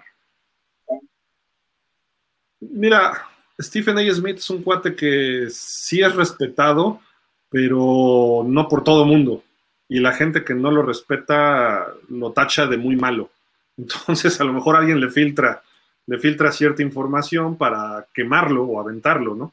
Eh, pero él también ha tenido sus fuentes. Es un tipo conocido, entonces, no sé, me, me, me, gustaría ver a Dalvin Cook, sí, pero con los corredores que tenemos, si le pones buena línea, podemos funcionar. Podemos funcionar muy bien. A mí me gusta porque es versátil, porque atrapa también el balón. Sí. Eh, no, de que es bueno, es de los mejores corredores de la liga, ¿no? Sin duda. Imagínate, traes a Dalvin Cook y a Zeke. No, ¿verdad? No, ya. No. Me lo, me lo que. Ya, espérate. Otra cosa. ¿Dónde andas, Miguel? ¿Dónde andas? Sí. y volvemos con Lamar, dice Luz Elena. Yo no quiero a Lamar en los delfines, prefiero a Tua, la verdad, aunque me tiren a loca o digan que no. Creo Tua Sano es mejor que Lamar. El problema es ese, que juegue todos los partidos, y me refiero a ambos. Con esta línea ofensiva, seguramente ninguno de los dos da todos los juegos. Si van a buscar otro coreback, lo único que quiero es uno bueno, no un élite como ustedes buscan, pero que juegue todos los partidos. En resumen, urge mejorar la línea ofensiva para proteger al equipo. Y me refiero, y ahí se cortó. Pues o sea, no creo, quieres eh, un coreback verdad es que- élite. Ah, perdón, perdón, perdón. Dice que no quiere un coreback élite, Polo. Sí, pero a lo que voy es que también menciona que, que Tua Sano es mejor que Lamar. Que me perdone mi estimada. Luz Helena, pero mm, de ninguna manera. Ya no. De ninguna manera. Lamar creo que sí es mejor que un Tua Sano. Ah, Jorge Humberto dice. hasta ahorita van parejos. Eh, Este es el año en que tiene que demostrar tú a- de qué está hecho y, y sacar adelante las cosas, ¿no? ¿En en qué van parejo, Miguel? Eh, en la, que no han logrado nada ninguno de los dos. ¿Lesiones? Lamar ya fue MVP. Digo, sé que no es, Sí, sí, sí, sí. no es un Super Bowl, pero ya fue MVP. Yo, yo creo que Lamar es. Si, si lo toma Darrell Bevel como coach de corebacks, lo convierte en un top 5 y con el equipo que tiene Miami. Pero si siguen los Ravens mal usado, eh, eh, expuesto de más, puede tener problemas en próximos años. Sus dos lesiones, que se ha perdido partidos, no fueron corriendo, fueron en la bolsa buscando pase. Entonces dices, "Mm", o sea, antes de abrir la boca y decir, se lesiona porque corre mucho, pues es como decir que Barry Sanders se lesionaba por correr, ¿no? Nu- Nunca se lesionó por correr que supiéramos, ¿no? Entonces, digo, creo, creo que eso no, no, no va por ahí, pero en fin, digo, son, son asuntos de que Lamar es mejor que Tua, sí. O sea, y, y, yo lo he dicho, mi ranking Tua está del 25 para abajo de los corebacks titulares del NFL. Por cuestiones de talento. Ya lo puedes usar en ciertos sistemas, ¿no?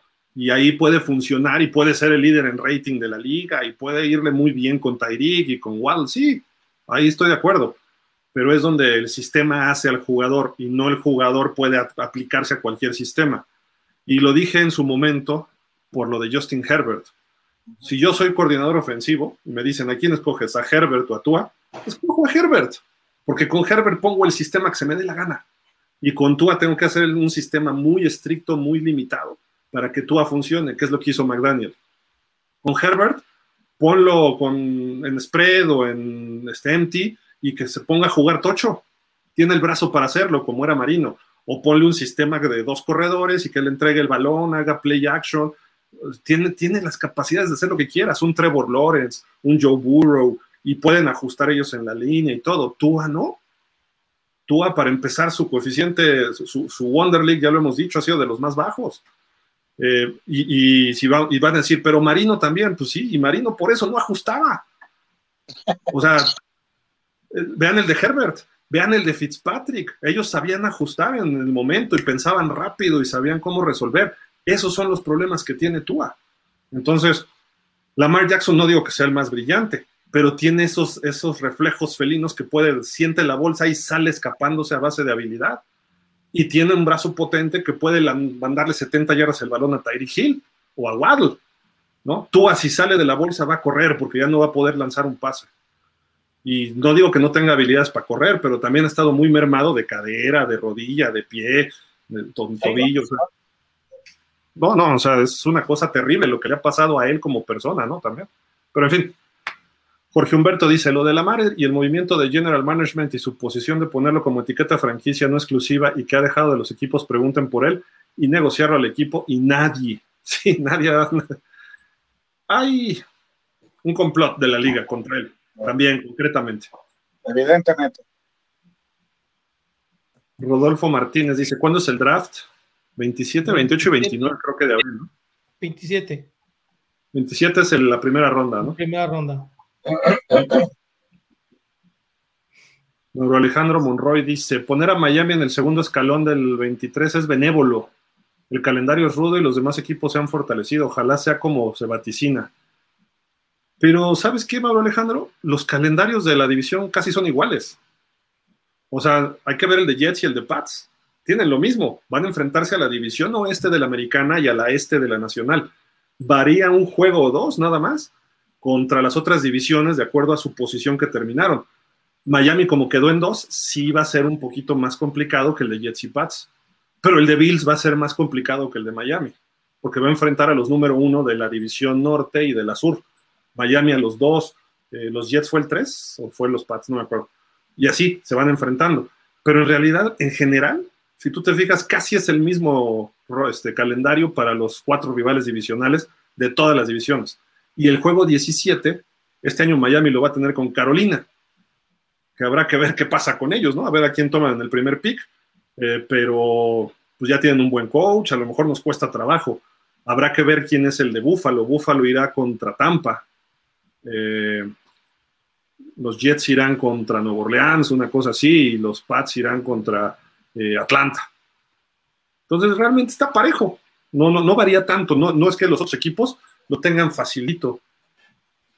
Yo creo que está, es, muy, muy, muy parejo en ese aspecto. porque así se integra el, el, calendario ¿no? de los equipos. En lo personal, yo pienso que, que para mí es, es, mejor tener un calendario así fuerte, contra equipos fuertes, para realmente medir qué es lo que traemos, qué es lo que tenemos. Porque si vas a jugar contra, contra Cleveland, contra los Texans, contra los Jets dos veces al año, que no, todavía no firman a Rodgers, pues, ¿cómo te vas a.? Y cuando juegas contra los Bills y cuando juegas contra San Francisco, es lo que te pasa, lo que te pasa, porque pues te estás jugando con equipos como Detroit, como. Entonces, para mí, yo pienso que es muy positivo ver un calendario, tener un calendario como el que vamos a tener, para poder medir bien a los Dolphins jugando contra equipos que están bien armados. Te exigen. Exigente, exactamente, exigirles más. ver el nivel de exigencia que tienen los, los, el equipo. En, ventas, en ventas decimos, tu nivel de ventas va subiendo, pero te tienes que comparar con el mejor. Nunca te vas a comparar en ventas con tus competidores que van abajo. no, no, si, si, vas a competir, compite con los, con los que están fuertes. Claro. Sí, de aquí para arriba. O sea, no, no, que no veas para abajo, ¿eh?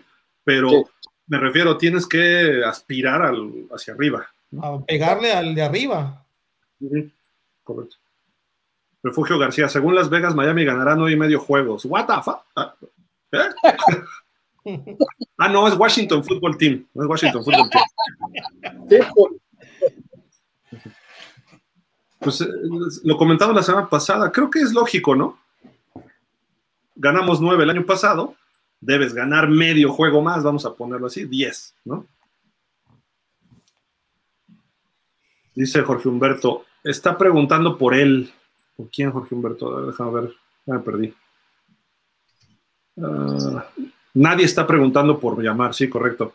Caray, y la declaración de los Falcons diciendo, la verdad no nos interesa, así que Lamar, si no juega este año con su contrato actual y su mejor opción es contratar a Jerry Maguire y que le muestre el dinero como lo hizo con Juan, mi, embajador del Juan, ¿no?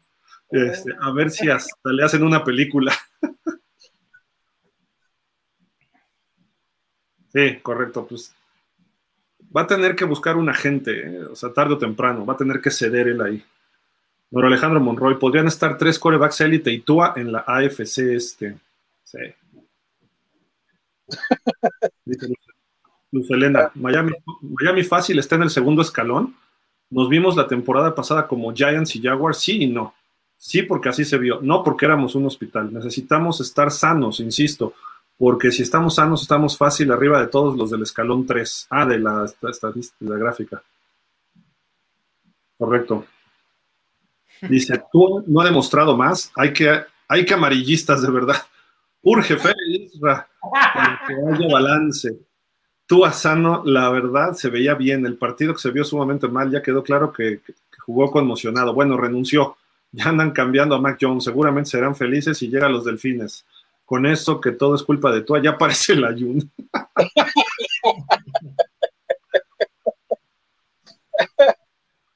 Dice Jorge Humberto, según NBC, solo por, por Tua quedaremos en cuarto lugar arriba de nosotros los Rats por el gran Billy Nal Dietas.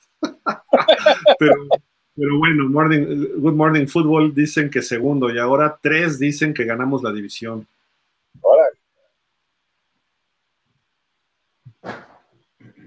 Es que varía de muchos factores. O sea, decir ahorita algo, ya que empiece la competencia, y también hay que ver a los rivales que traen, ¿no? Sí. Con Aaron Rodgers, los Jets tienen un push distinto. Y el equipo lo están armando para él. Yo creo que va a llegar tarde o temprano.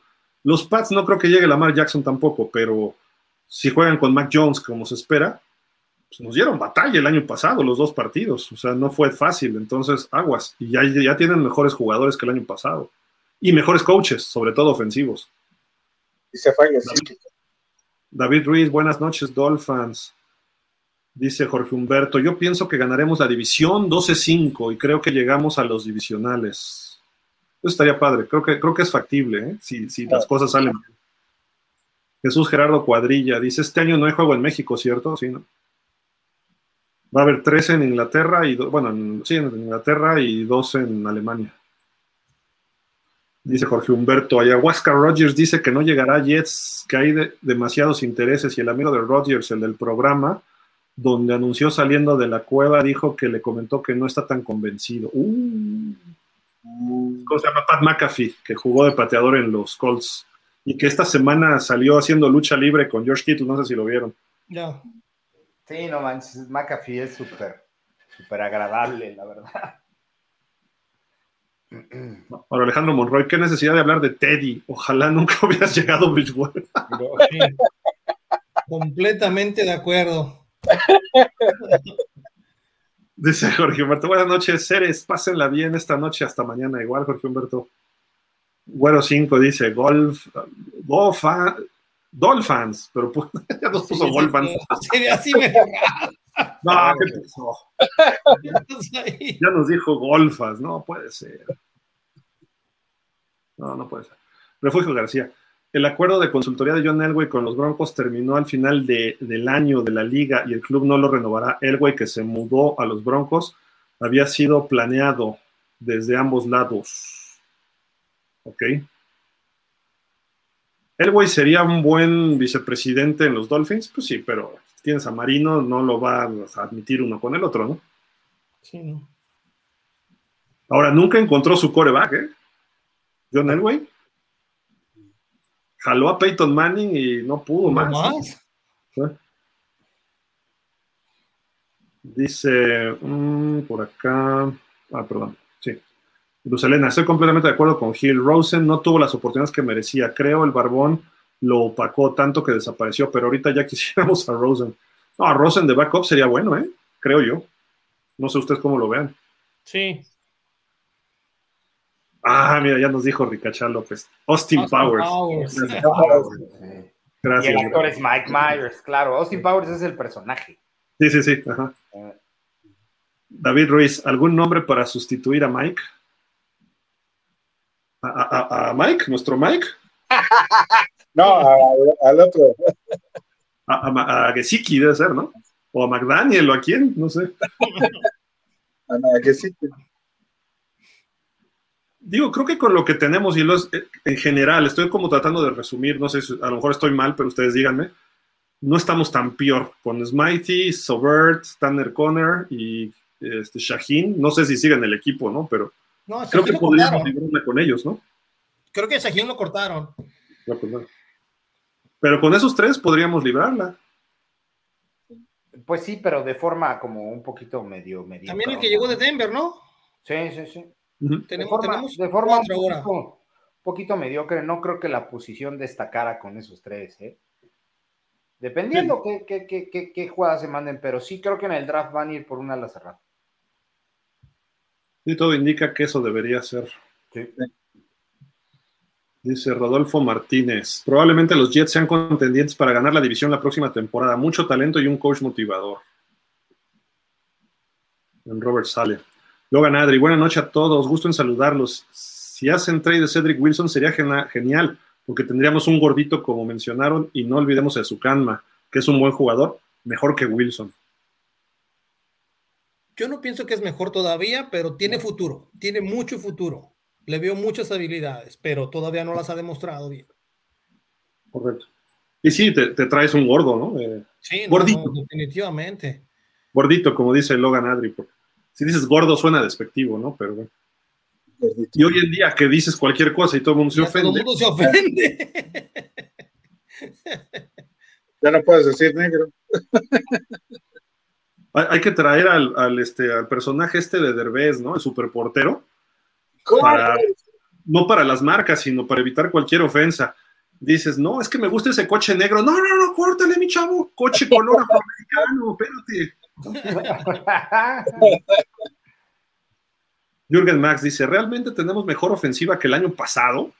Se nos fue una gran opción en zona roja Gesicki, se nos fue el mejor receptor bloqueador Sherfield, mismos petardos, Jackson y Liam, Armstead es un año más viejo, mismos corredores del año pasado, Berrios no bloquea mucho por su tamaño, ¿qué opinan? No, ya acabaste la ofensiva, Jürgen, ya.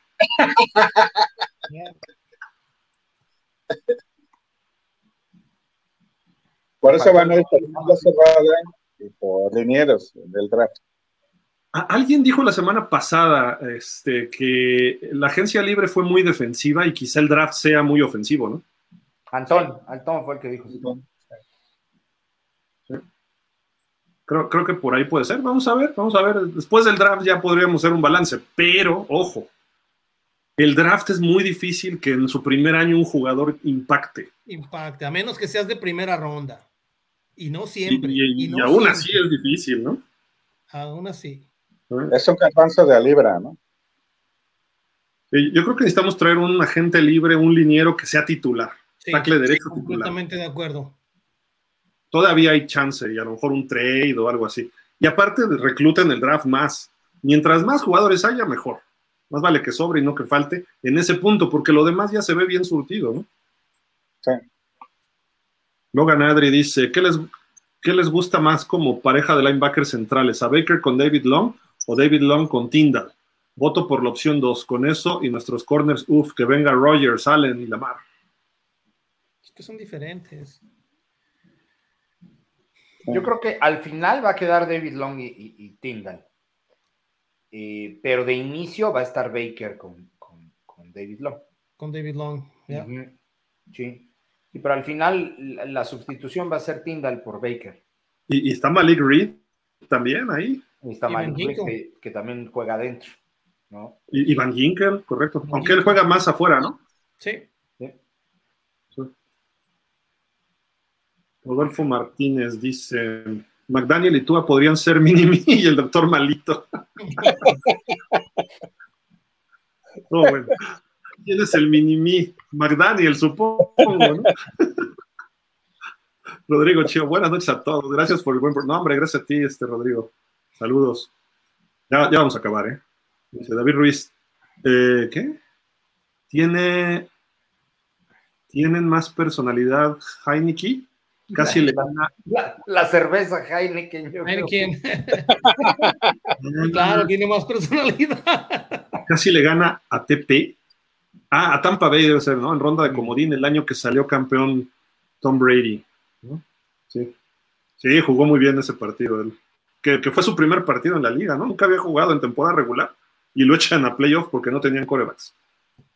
Y por poco y la saca, ¿eh? el Javi. Hola, ni en el Madden. LJ, o sea, Lamar Jackson, es. Déjame contar cuántos ceros puso. Mil veces mejor. Un millón. Millón. Cien mil veces mejor. Ah, no, 10 mil. No, 100 mil. 100 mil. Cien mil, cien mil. Ponle una comita, no seas así, Javier. Sí, no. Ro- Rodrigo Chío dice, ya se ve difícil tener un coreback diferente a Tua, tal vez dar la segunda ronda y algo más por una primera 2024 y buscar con dos primeras 24 a Caleb Williams, quinto año de Tua, a competir con él. Yo creo que a eso le están apostando. Sí, el año que entra, si Tua no funciona, el año que entra va, el draft va a tener, va a tener que buscar un coreback o algún veterano. Sí. Dice WTF, World Trade Center. Tua es mandibulín, dice, ¿por qué? Porque nadie lo respeta. Alfonso Montaño, Dolphin siempre es bueno tener delfinoterapia, gracias. Vamos por un quarterback de segunda ronda en el draft, solo es una esperanza. Puede ser, creo que con lo que tenemos no es necesario, pero si se da, a mí personalmente no creo que caiga hasta la segunda ronda, pero si me dicen, ¿qué coreback quieres? Will Levis.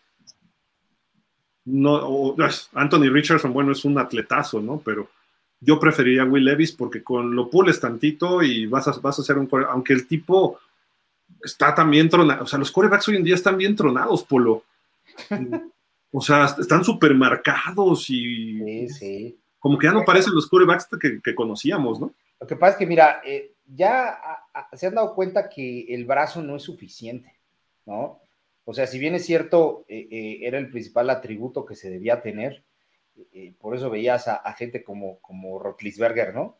Que se podía echar 20 hamburguesas y seguía, seguía lanzando, ¿no?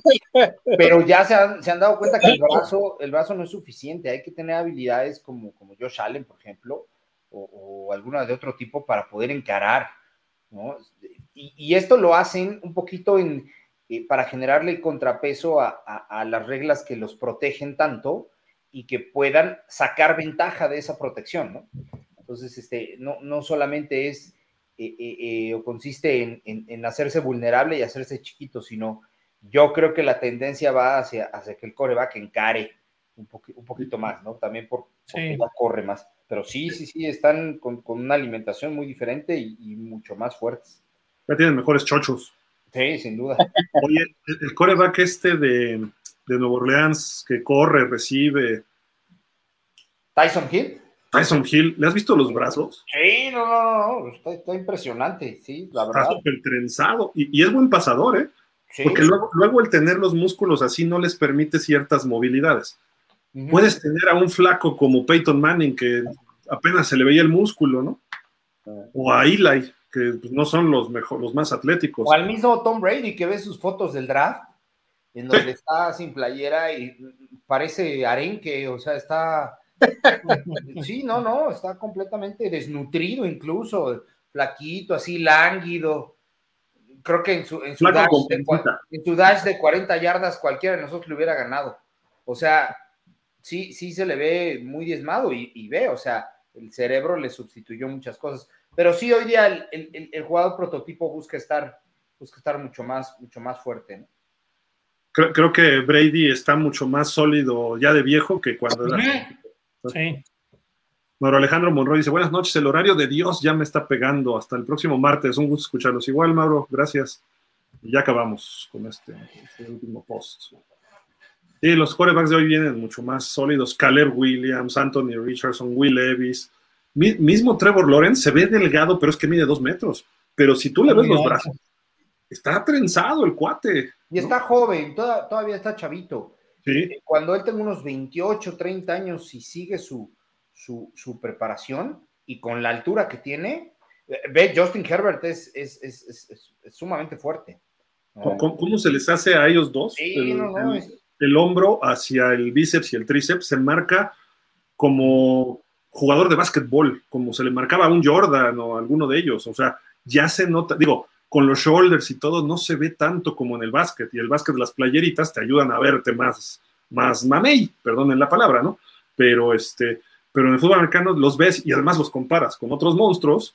Entonces dices, no, pues estos cuates están flacos. Pero si compararas a Justin Herbert o Trevor Lawrence, quizá ahora Anthony Richardson, que Anthony Richardson, no sé si vieron los hombros que tiene ahora en su Pro Day, tiene la B así en la espalda, ni siquiera Michael Phelps la tiene así, ¿no? O sea, dices, estos cuates están ya y tienen 21, 22 años. Ya llegan totalmente con un cuerpo hecho tipo Terrell Owens, ¿no? Físico-culturistas, ¿no? Prácticamente. Se está modificando ese aspecto y vamos a ver, lo criticó Colin Cowher a Will Levis. Dijo, es que se tomó fotos y así como que muy vanidoso y no sé qué, pero así vienen todos, o sea, ya vienen trenzados y vienen con eso, y es, una, es una nueva generación de, jugadores que sí ya de, sí voy de acuerdo que el ego y de que mi cuerpo y aparte que soy coreback, estoy muy, perdón la palabra, muy bueno, no, no sé, o estoy muy fuerte. Entonces, pues es parte de, y es parte también de lo que dice Polo, ¿no? Tienen que estar así porque si no, no van a resistir el golpeo ni desde de high school ni colegial y ahora menos NFL, ¿no? Sí, mira, la fragilidad de, un jugador eh, se nota en la capacidad que tiene para, soportar los contactos, ¿no? Este, digo, nosotros tenemos el más claro ejemplo de eso con nuestro coreback, ¿no? Y no puedes meter a todos los jugadores a practicar jiu-jitsu. O sea, sí necesitas de alguna manera que, lo compensen de otra forma, ¿no? Entonces, este, no es solamente saber caer, es tener la musculatura para que al caer te sirva también de base y no te, y no te quiebres a la, primera, ¿no? Es como, como la revolución que hubo en, los beisbolistas, ¿no? Antes era el beisbolista panzón y no hacía ejercicio y se dedicaba a jugar y se acabó. Y llegaron los que empezaron a hacer ejercicio físico-culturistas, como dices, y empezaron a batear muy bien y, cambió todo el concepto del béisbol, ¿no? Sí, el físico de Fernando Y los esteroides. Y los esteroides también, exactamente. Sammy Sosa, Mark Maguire, no, no. O sea, compara, de, hecho, el hermano de Mark Maguire, Dan Maguire, jugó en los Seahawks y estuvo una pretemporada, o creo que estuvo de segundo o tercero en Miami alguna, algún año, ¿eh?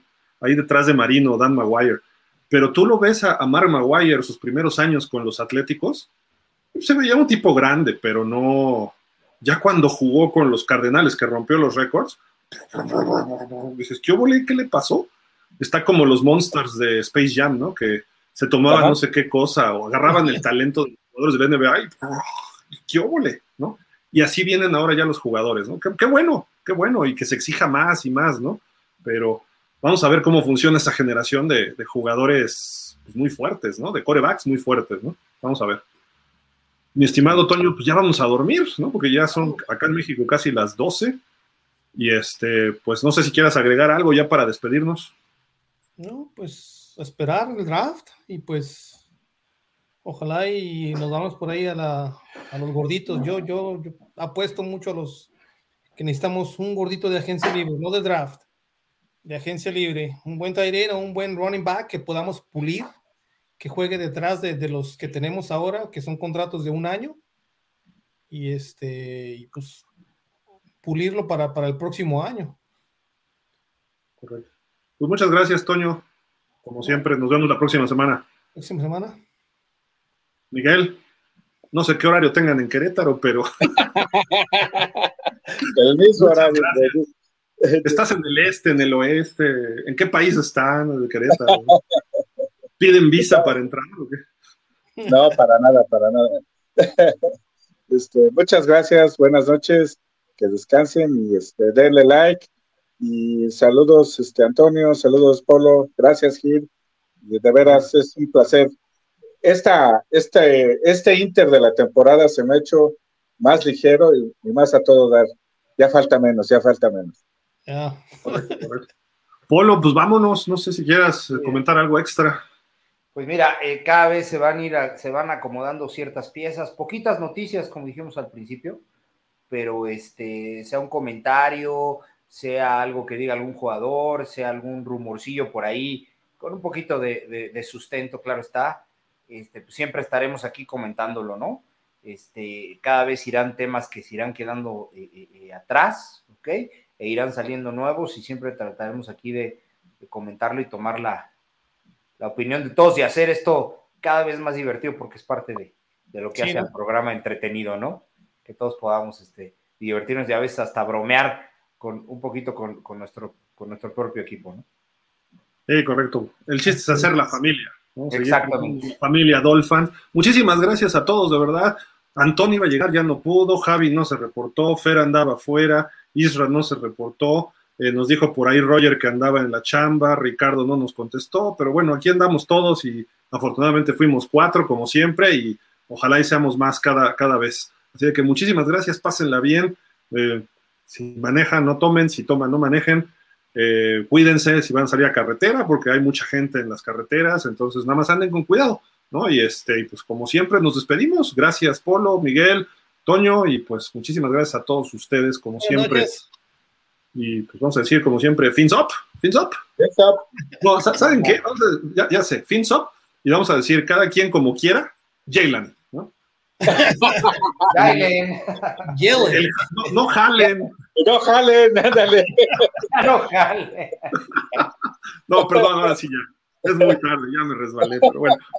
Muchísimas gracias, buenas noches, Vincent. Pásenla bien, cuídense, hasta la próxima. Buenas noches. Buenas noches.